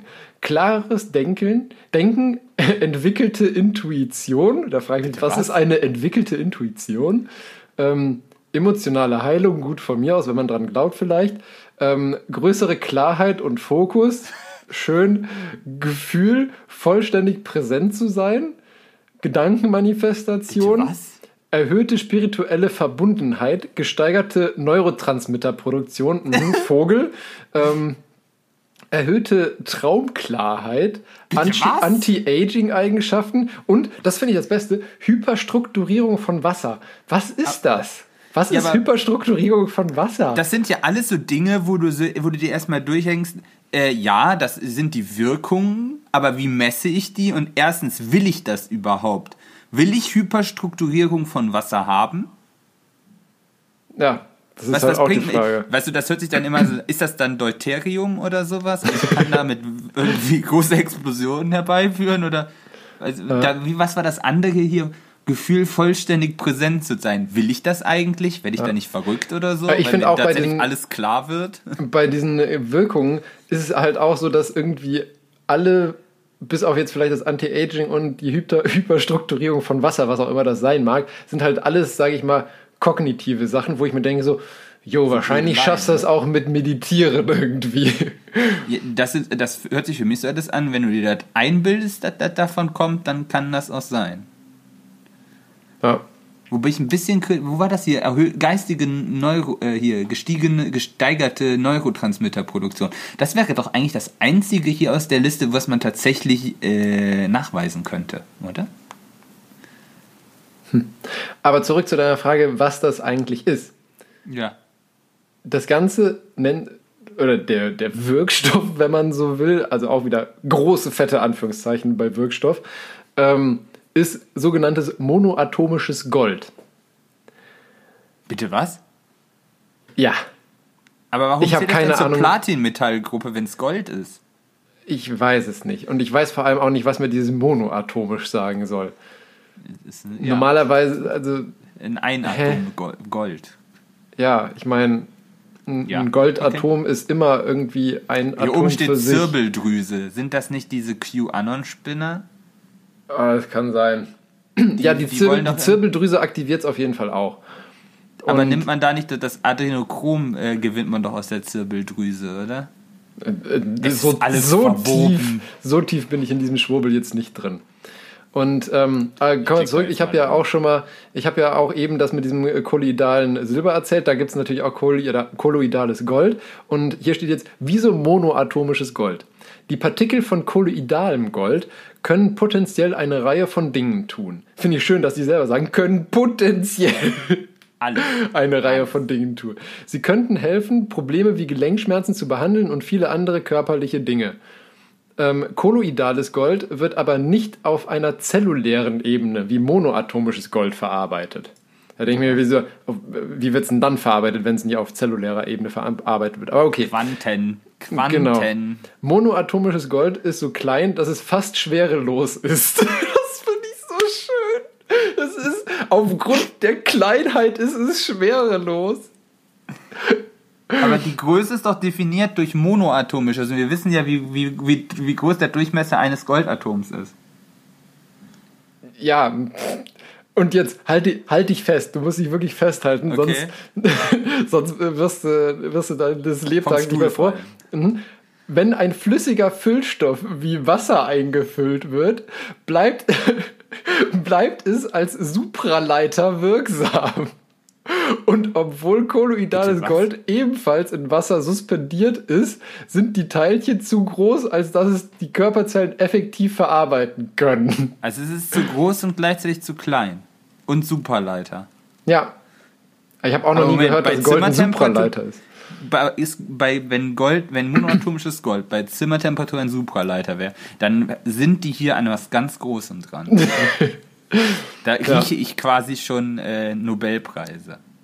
Und jetzt hier, es ist bekannt, dass monoatomisches Gold die Zellen glättet und sie zu einem Supraleiter macht. Die Zellen glättet. Will ich das? Ich weiß es nicht. Und vor ja, allem, ich will nicht, ich ein Supraleiter sein? Ja. Dann kannst du zumindest keinen Stromschlag bekommen. Ja. Ähm, dies fördert den Energiefluss und fördert das geistige, emotionale und körperliche Wohlbefinden. In diesem Zustand ist das Gold halb, halb materiell und halb ätherisch. Das finde ich auch gut. Halb materiell und halb. Oh Gott, können ja. wir das bitte auch? Es gibt auch, es gibt auch, das ist auch immer schön. Es gibt auch keine Nebenwirkungen bei der Verwendung von monoatomischem Gold, da der Körper es effizient und effektiv verwenden kann. Das ist immer so, wenn es keine Nebenwirkungen gibt, gibt es auch keine Wirkung. Das ist eigentlich so ein Grundsatz von allem. Ich habe oben auch jetzt mal auf diesen Reiter Zirbeldrüse gedrückt. Aber wenn wir das jetzt überall hier machen, dann werden wir heute nicht mehr fertig. Ja. Wenn jemand Bock auf Doomscrolling hat und einfach schlechte Laune hat und mal gute Laune haben möchte, einfach durchlesen. Hey, das ist halt auch so schwachsinnig schon wieder, dass das, also ernst nehmen kannst du das doch nicht, oder? Nee. Und das, das Schöne ist, auch die, die wissen, glaube ich, nicht, was ppm, also Parts per Million, genau ist sozusagen. Er macht einfach als, weiter. Okay. sorry, als, als, als Messgröße irgendwie. Wenn sagen sie einmal, dass in, in sage ich mal jetzt salopp gesagt, in, in anderen oder schlechteren äh, Ormus-Präparaten ähm, gefaked hohe äh, Gehälter von 250.000 bis 500.000 ppm sind. Erstmal denke ich mir so, wenn du so hohe ppm hast, dann kannst du es eigentlich auch schon fast irgendwie in Nanogramm oder Milligramm angeben. Ähm, und außerdem kommt dann ein paar Absätze später, was die, ähm, was die Vorteile von hier diesem Ormus monoatomischen Gold sind, was die hier verkaufen, steht, ist ultra stark. 2000 ppm für jeden messbar. Und da dachte ich mir so, ist das jetzt gut? Ich dachte, wenn es so viel ist, ist es eher schlecht. Und auch diese Beschreibung von diesem monoatomischen Gold ist Highspin. Highspin? Mhm. Wow. Dachte, ich glaube, da hat auch wahrscheinlich nur irgendeiner von diesen bekifften Produzenten da mal irgendwas von Spins in Zusammenhang mit Atomen gelesen. Und mehr ist besser. Und dachte, genau, und dachte, hi, wenn ich jetzt den, den Spin hochsetze, dann ist das bestimmt richtig gut. Kurz, kurze Anmerkung, und, so funktionieren Spins bei äh, Subatom also bei, bei Partikeln nicht. Ja. Weder bei Boson noch bei, wie heißen die? Oh Gott, ich bin Physik so Fermion. Fermion, das waren die anderen. Die einen haben ganzzahlige und die andere haben, oh Gott, nein, das ist komplizierter. Nein, das machen wir nicht aus, ich habe keine Ahnung. ja, und dann unter Heißbin ist 100.000-fach mal kleiner als Nano. Aber ist es dann nicht kleiner als ein Atom? Genau, weil das ist nämlich, das, das haben die auch im, im Methodisch Inkorrekt Podcast äh, schön äh, auseinandergenommen. Ich, weil die, die, sag ich mal, kleinste sinnvolle Messgröße für sowas ist ein, ein Angström und das ist der Durchmesser von einem normalen Wasserstoffatom, also dem, dem kleinsten Atom in unserem Periodensystem. Und ähm, ich, ich meine 10 Nanometer oder sowas. Äh, nee, ähm, 10 Angström sind ein Nanometer. Das bedeutet also, wenn das 100.000 Mal kleiner als Nano ist, sind wir auf subatomarer Ebene. Und dann auch das nächste, kristalliner Zustand, White Powder Gold und dadurch farblos. Also, wer Was? denkt sich so ein Aber wenn es doch White aus? Powder heißt, wie kannst du das durchsichtig? Ähm, ich glaube, White Powder haben die zu sich genommen, als sie das geschrieben also, haben. Und dann Hast du ist auch schon magnetisch. auf die Erfahrungsberichte geklickt? Nee, tatsächlich nicht. Macht ist magnetisch, nicht. ist im M-State, was zum Teufel auch der M-State sein mag. Völlig chemiefrei und kein Alkohol. Ja, natürlich. Es ist alles immer chemiefrei. Ja. Auf jeden Fall ein 10 Milliliter Fläschchen davon kostet 60 Schweizer Franken, um das noch kurz äh, zu beenden. Also großer Schwachsinn. Und ich frage mich immer, welche Vollhongs auf so einen Quatsch hereinfallen können. Aber ja. Jetzt darfst du zu deinem. Um, um jetzt nicht. Ich habe gerade geguckt, was der M-State ist. Was ist der M-State? Gibt es das wirklich? Ähm. Monatomic. Äh, occurring as a single atom. Toll. Ist mit den Orbitalen irgendwie? M-Orbital? Oder, nee, keine Ahnung. Aber ja, das gibt es tatsächlich. Naja. Auf jeden Fall äh, großer Humbug. Sehr nicht unterhaltsam, kaufen. genau, nicht kaufen, aber sehr unterhaltsam äh, zum Durchlesen.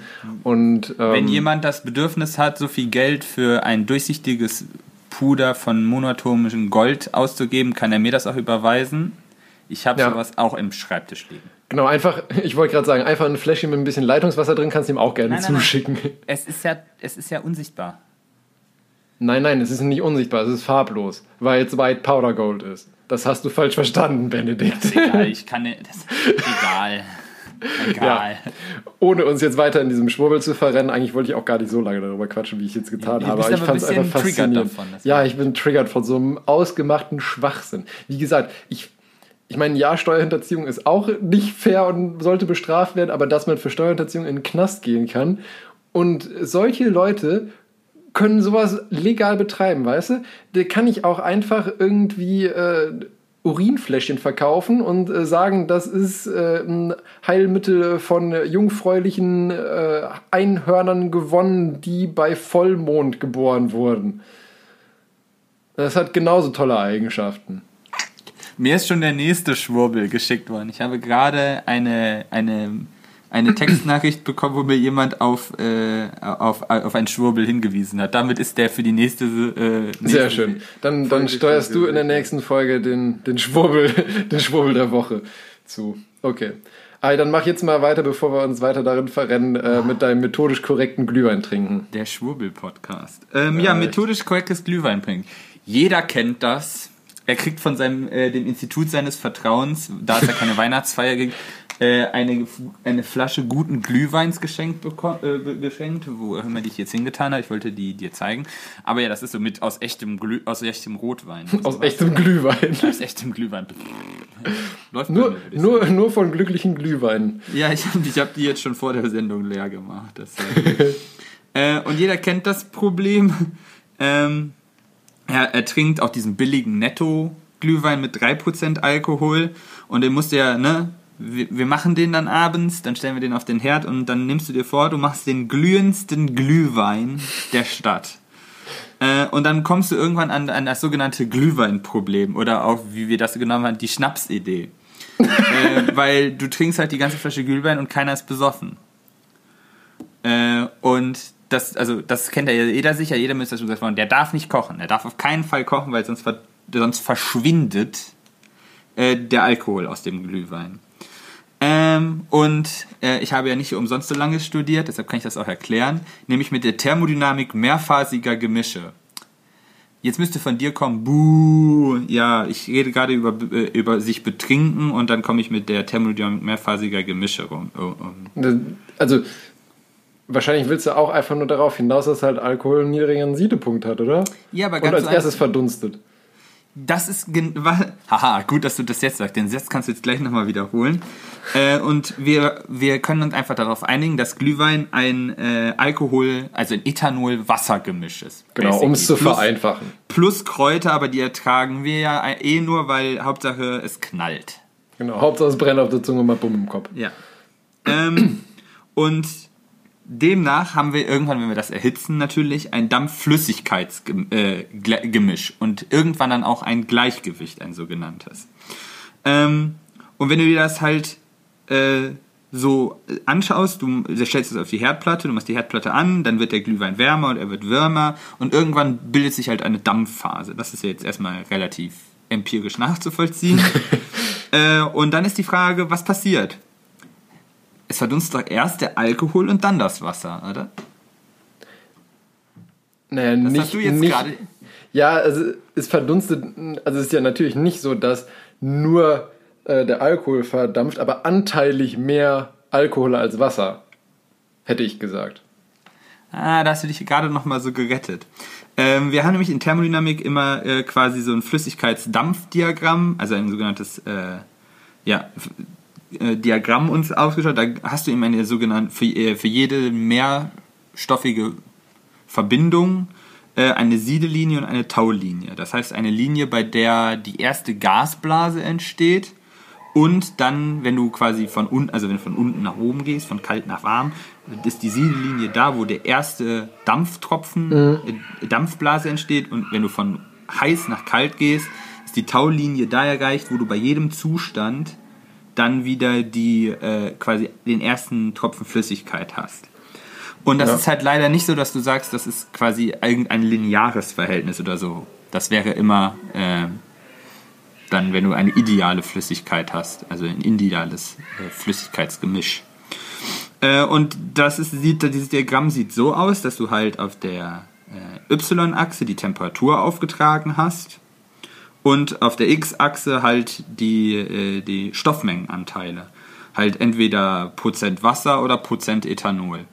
Und dann siehst du auf der quasi bei 0% Ethanol, also wenn du reines Wasser hast, dass du die, also die erste Dampfblase, also den Siedepunkt erreichst bei ungefähr 98 Grad. So, ja. also ne, da wo Wasser halt kocht. Und bei reinem Alkohol siehst Auf du. Auf Meereshöhe. Ja. Okay, das war jetzt gemein. ich, ich spreche hier von Standarddruck.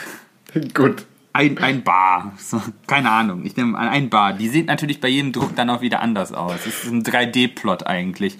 Aber das wollte ich dir jetzt nicht antun. Das ist natürlich mit, auch druckabhängig. Mit, mit, mit druckabhängig, da gibt es auch den.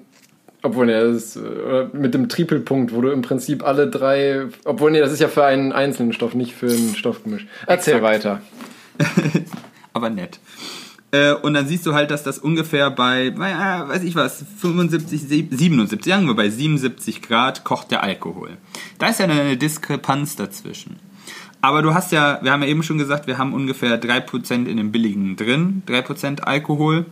Äh, und in diesem Diagramm kannst du dann nämlich einfach von den 3% Ethanol eine senkrechte Linie nach oben ziehen. Und dann, wenn du an die Siedelinie kommst, dann siehst du, dass das ungefähr, also unter der Temperatur von kochendem Wasser ist. Weil die leichter siedende Komponente der Alkohol, das, also der Alkohol, die gesamte Siedetemperatur des Gemisches reduziert. Und dann kannst du nämlich, wenn du von da aus äh, dann, also dann siehst du halt eben, dass bei dieser Temperatur hast du folgende Massenverteilung, also Stoffmengenanteilverteilung, nämlich 3% Ethanol und 3% Wasser. Aber deshalb kannst du es halt nicht immer sagen, äh, dass erst der Alkohol und dann das Wasser oder es verdunstet immer in einem bestimmten Verhältnis. Ja. Und dann ist es nur ein reines Optimierungsproblem, wie viel Knalleffekt du haben willst. Also du setzt quasi einen Deckel auf den Topf äh, und bringst ihn halt erst bei diesen 98 Grad den Glühwein zum Kochen äh, und lässt es dann wieder abkühlen. Das, was du dann, die Dampfphase, fängst du halt auf und lässt du abkühlen. Und das ist dann halt äh, wieder bei der, bei der Taulinie. Und dann siehst du, dass du da in dieser, in dieser Dampfphase, die du aus dem Glühwein gewonnen hast, 24% Alkohol drin hast. Hm. Das ist schon ein sehr guter Schnaps. Aber das reicht uns nicht. Nee, Schnaps ist es nicht. Ja, Likör und irgendwas dazwischen. Ja. So, aber gut, das reicht uns noch nicht wir können das ja Ganze nochmal zum Kochen bringen. Und dann sehen wir, wenn wir das wieder Richtung Siedelinie erhöhen, dann ist das schon nur noch so bei 85 Grad. Dann kocht das wieder. Und dann führen wir wieder das, das sogenannte Kopfprodukt, also die Dampfphase ab und kühlen die wieder ab, bis wir wieder zur Taulinie runtergehen. Und dann sind wir bei um die 40% Alkohol. Das ist jetzt schon ein guter Schnaps. So, aber du siehst, der Abstand wird kleiner. Und das kannst du jetzt immer wieder machen, in so Treppen. Also immer wieder erhitzen. Mhm. Und äh, wir werden aber nie die 100% Alkohol erreichen. Das stimmt. Weißt du warum? Ich kann es jetzt nicht gut erklären, glaube ich. Deswegen sage ich am liebsten, äh, sage ich lieber nichts, bevor ich hier groben Unfug erzähle. Es ist, also, äh, das kann man chemisch erklären, aber für uns, für uns äh, Ingenieure und dann mit der Thermodynamik ist es sehr viel einfacher, weil dann kann man sich nämlich wieder auch diese, dieses Glühwein äh, Diagramm, äh, Gemischdiagramm anschauen und sieht halt, dass bei ungefähr, jetzt lass mich nicht lügen, 10% Wasser und 90% Alkohol ähm, die Taulinie und die Siedelinie sich schneiden. Und dann verdampfst du quasi äh, genauso viel Wasser wie Alkohol. Das heißt, deine Zusammensetzung mm. ändert sich nicht mehr. Das heißt, du läufst dann immer gegen, du kannst das dann zwar immer erhitzen und wieder abkühlen, erhitzen und wieder abkühlen, aber du kriegst nicht mehr Alkohol raus. Sondern einfach nur generell weniger. Ja, nicht, wir sind ja, wir sind ja ideal, das heißt, wir verlieren so, okay. keinen, keinen Dampf. Gut. Ähm, aber das ist halt der Threshold, gegen den wir da rennen. Und deshalb ist es bis dahin möglich, billigen Alkohol zu bekommen. Und für mehr musst du den teuren Alkohol aus der Apotheke kaufen. weil der halt nicht mehr durch dieses billige Destillierverfahren, weil das ist ja relativ easy, das kannst du quasi mit dem Kochtopf machen. Ja. Äh, damit kommst du dann halt nur bis dahin, aber wenn du halt 98% äh, gegen Alkohol haben möchtest, dann musst du dich anderen Verfahren anwenden, also chemische Trennung. Äh, oder halt physika andere physikalische Trennverfahren. Aber es, geht, es wird dann halt teuer. Aber ja, so könntest du quasi den Alkoholgehalt äh, deines Glühweins äh, erhöhen. Oder optimieren in dem Fall. Aber mehr als 90 oder du, nimm, oder du setzt einfach einen Kochtop auf, einen Kochpot auf und machst dann letztendlich. Korn rein, ja.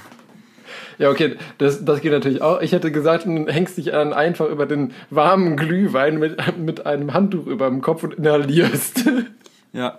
Da gibt's auch, so, da gibt's auch lustige ähm, äh, Geschichten. Es gibt nämlich, da, äh, wenn du in, in den USA quasi bei Jack Daniels so äh, Distillion-Touren machst, da gibt es zum Beispiel in, äh, in, Tennessee gibt es eine der Hauptverarbeitungsbetriebe äh, von Jack Daniels mhm. äh, wo die den herstellen, da kannst du halt so Touren machen. Das Problem ist, diese Distillerie liegt in einem sogenannten Dry County.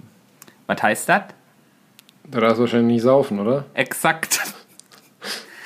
Und wie sieht eine bitte schön eine Schnaps-Distillerie-Tour aus, in der du nichts trinken darfst?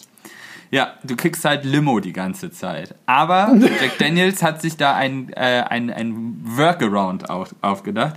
Und zwar, äh, damit die halt, wenn die den so aromatisieren und sowas, da lassen die für einer Stufe über so glühende Kohlen laufen. Damit wird er halt mhm. zwar verdampft und dann auch wieder kondensiert, ja, ja, ja, aber das soll irgendwie so ein Raucharoma oder bla, Da kannst du ne? den Kopf mal in Dampf halten. Oder? Exakt, das machen wir nur bei der Tour. Nicht machen im Ernst. Dann setzen die Leute da drum rum, machen den Deckel auf und dann sagt der Tourguide immer nur Breathe.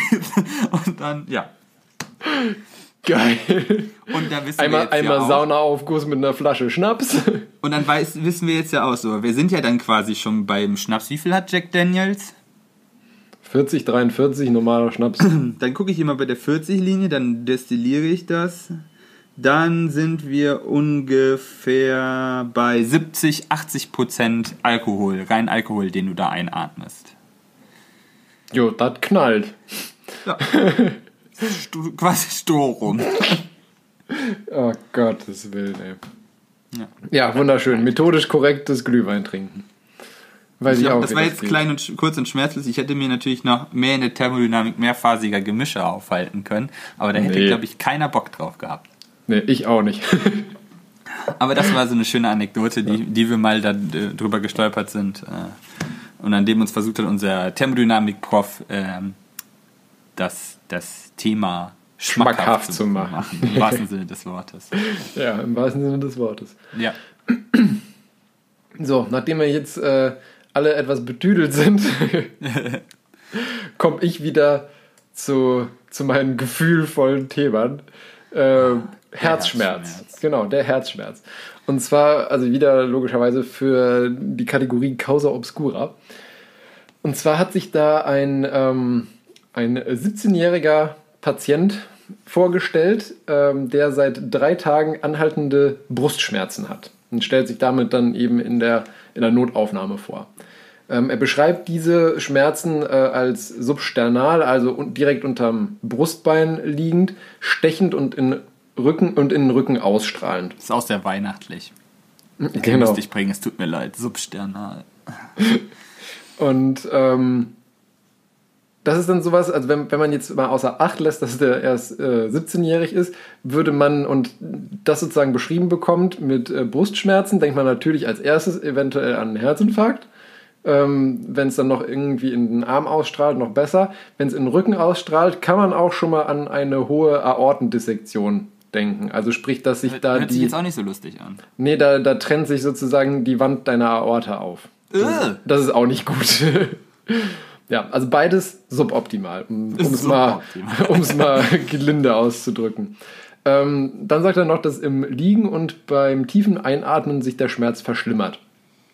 Ähm, sonst, ähm, also vor, vor zwei Tagen hätte das Ganze eingesetzt und wäre dann allmählich schlimmer geworden. Ähm, sonst ist er kerngesund, hat aber an sonstigen Symptomen noch generelle äh, Müdigkeit, Kurzatmigkeit und äh, Belastungsdyspnoe. Also letztendlich unter Belastung Atemprobleme.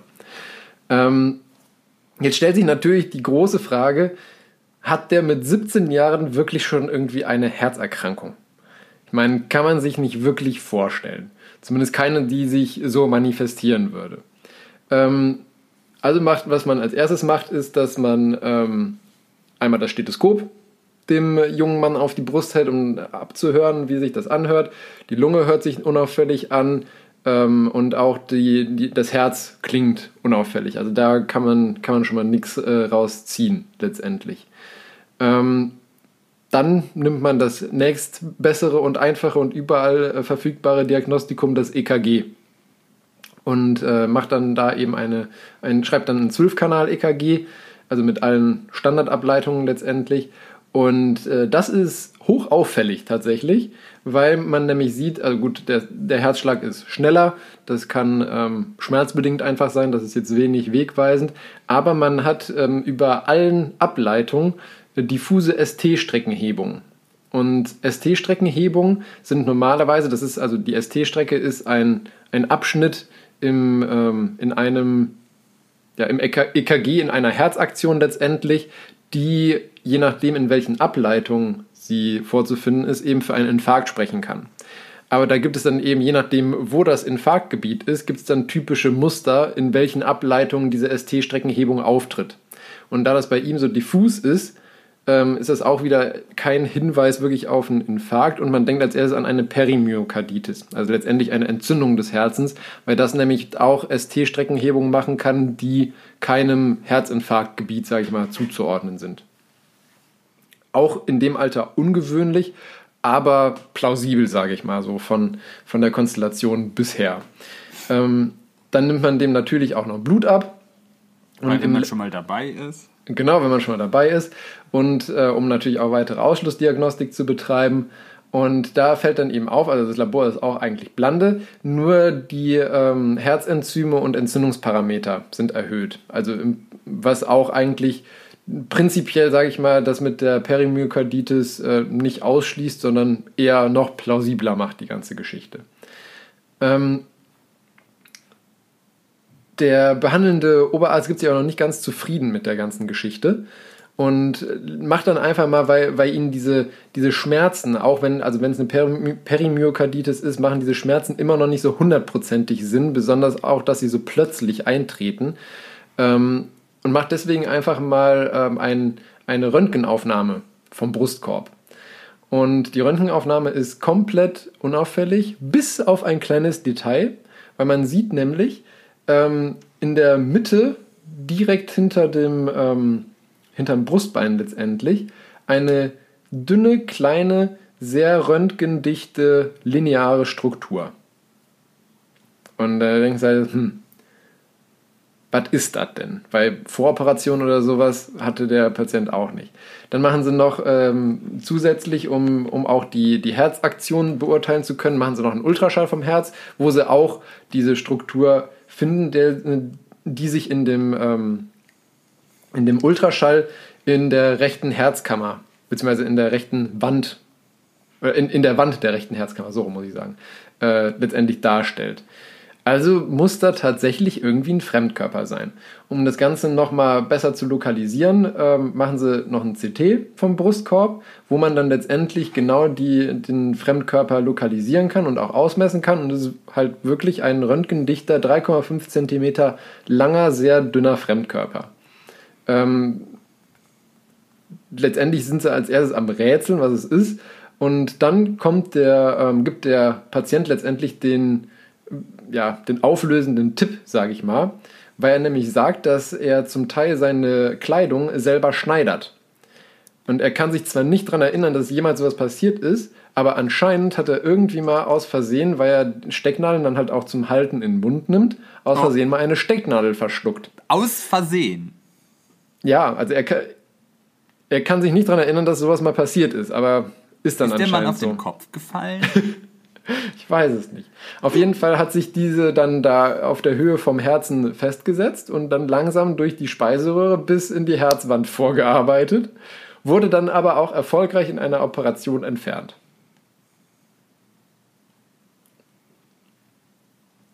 Das ja, ist das ist mein Herzschmerz. Es hört sich immer an wie, so, wie, wie aus, der, aus der Serie Tausend Wege ins Gras zu beißen. ja. ja ich habe ja nicht so gemerkt, ähnlich. dass ich eine Stecknadel verschluckt habe. Was kommt demnächst? Stricknadel?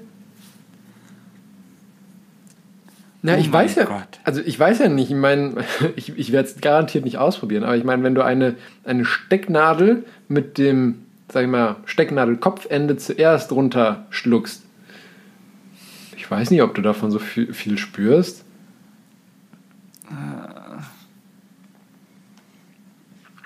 Ja, egal, das klingt irgendwie unangenehm. oh, nee. Unschön. So ist das. Ich kann gerade nicht schlucken. Ey. Trink mal einen Schluck, aber pass auf, dass keine Stecknadel drin ist. Nee. nee. Gut. Was haben wir heute gelernt? Was haben wir heute gelernt? Ähm, ja, ich habe heute gelernt, dass ähm, ja, wir bald alle mit einem Smartphone auf dem Handrücken rumrennen, was wir, wenn wir es nicht mehr brauchen, einfach in die Biotonne treten können. Das machen die ganzen Hipster doch jetzt auch schon. Ja, das stimmt. Ähm, und ich habe gelernt, wie ich selbst mit dem billigsten Glühwein fachgerecht besoffen werde. Der ist gut. Das, das ist genau das, was ich wollte, dass du mitnimmst. ja. Und was hast ja. du Schönes gelernt? Ähm, dass ich den eben nicht gebracht habe, das, das tut mir eigentlich immer noch leid, deshalb muss ich das jetzt sagen. Ich habe gelernt, äh, dass es äh, gefühlsechte Sensoren gibt. Hm.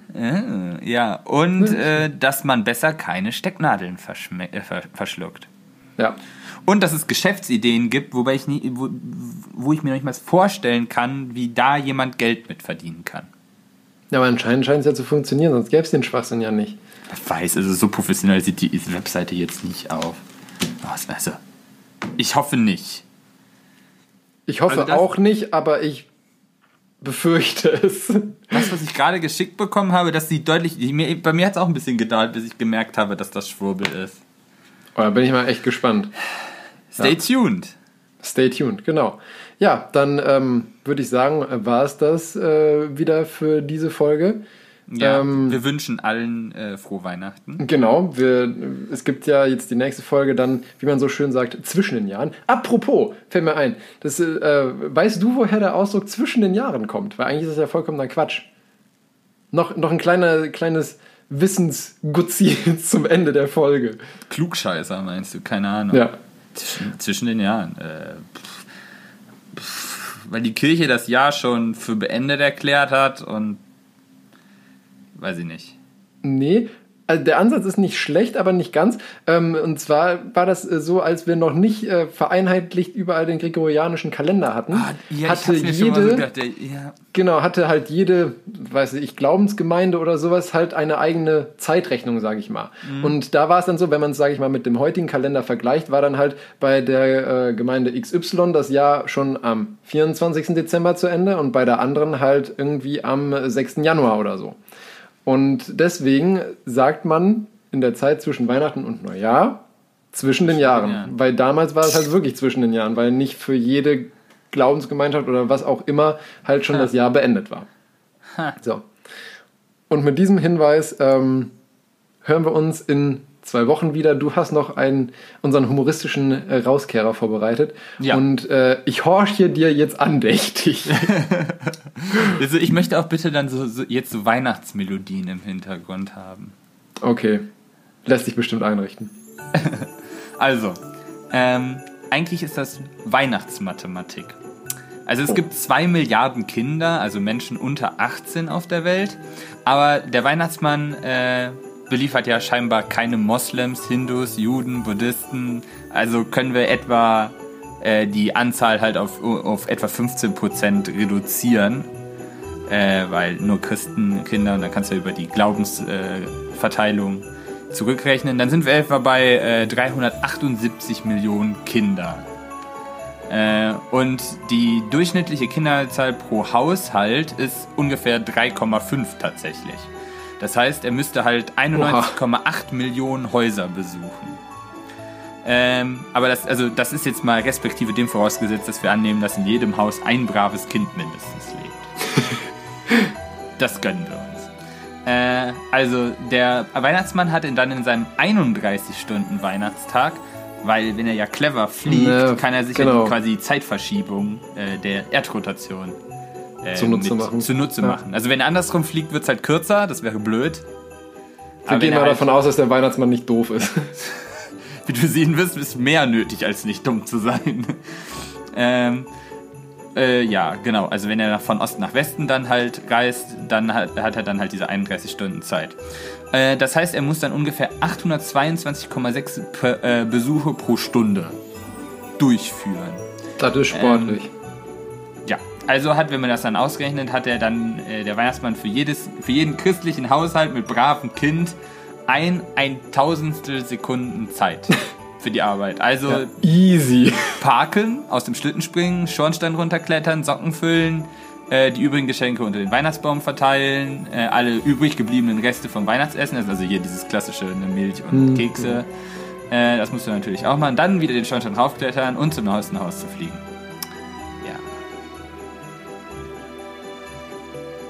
Das ist Arbeit. Deswegen kommt er auch nur einmal im Jahr. Danach wäre ich auch ratsch kaputt. Richtig. Jetzt, der, das ist natürlich dann jetzt mal der Ausklang des Jahres. Hoffentlich. Naja, wir sind ja eh auf explicit, also werden uns wahrscheinlich keine kleinen Kinder hören. Es ist unwahrscheinlich, dass es den Weihnachtsmann gibt. Frohe Weihnachten. Frohe Weihnachten. ja. Aber genau, ja. ich, kann ja die, ich kann ja den Bailout bieten. Ähm, äh, wenn der Weihnachtsmann äh, in der Lage ist, das zu schaffen, hat er sicherlich auch eine Gerätschaft, die ihn eine quasi die ein, ein Device, die ihm eine Blase, also eine sogenannte Dyson-Sphäre ermöglicht, in der halt die Raumzeit ähm, anders funktioniert. Ich, ja. ja. das ist anders. Ja, okay, ja, stimmt. Dann gehen wir einfach mal davon aus. Ja. Und mit äh, diesen warmen und lustigen abschließenden Worten wünschen wir, wie gesagt, all unseren Zuhörern äh, eine schöne Weihnachtszeit, trotz Corona. Und wir hören uns dann in zwei Wochen, wie gehabt, wieder. Mach es gut. Bis dann. Überfutter dich nicht an Heiligabend. Bleibt alle gesund. Genau. Bis denn. Ciao. Tschüss.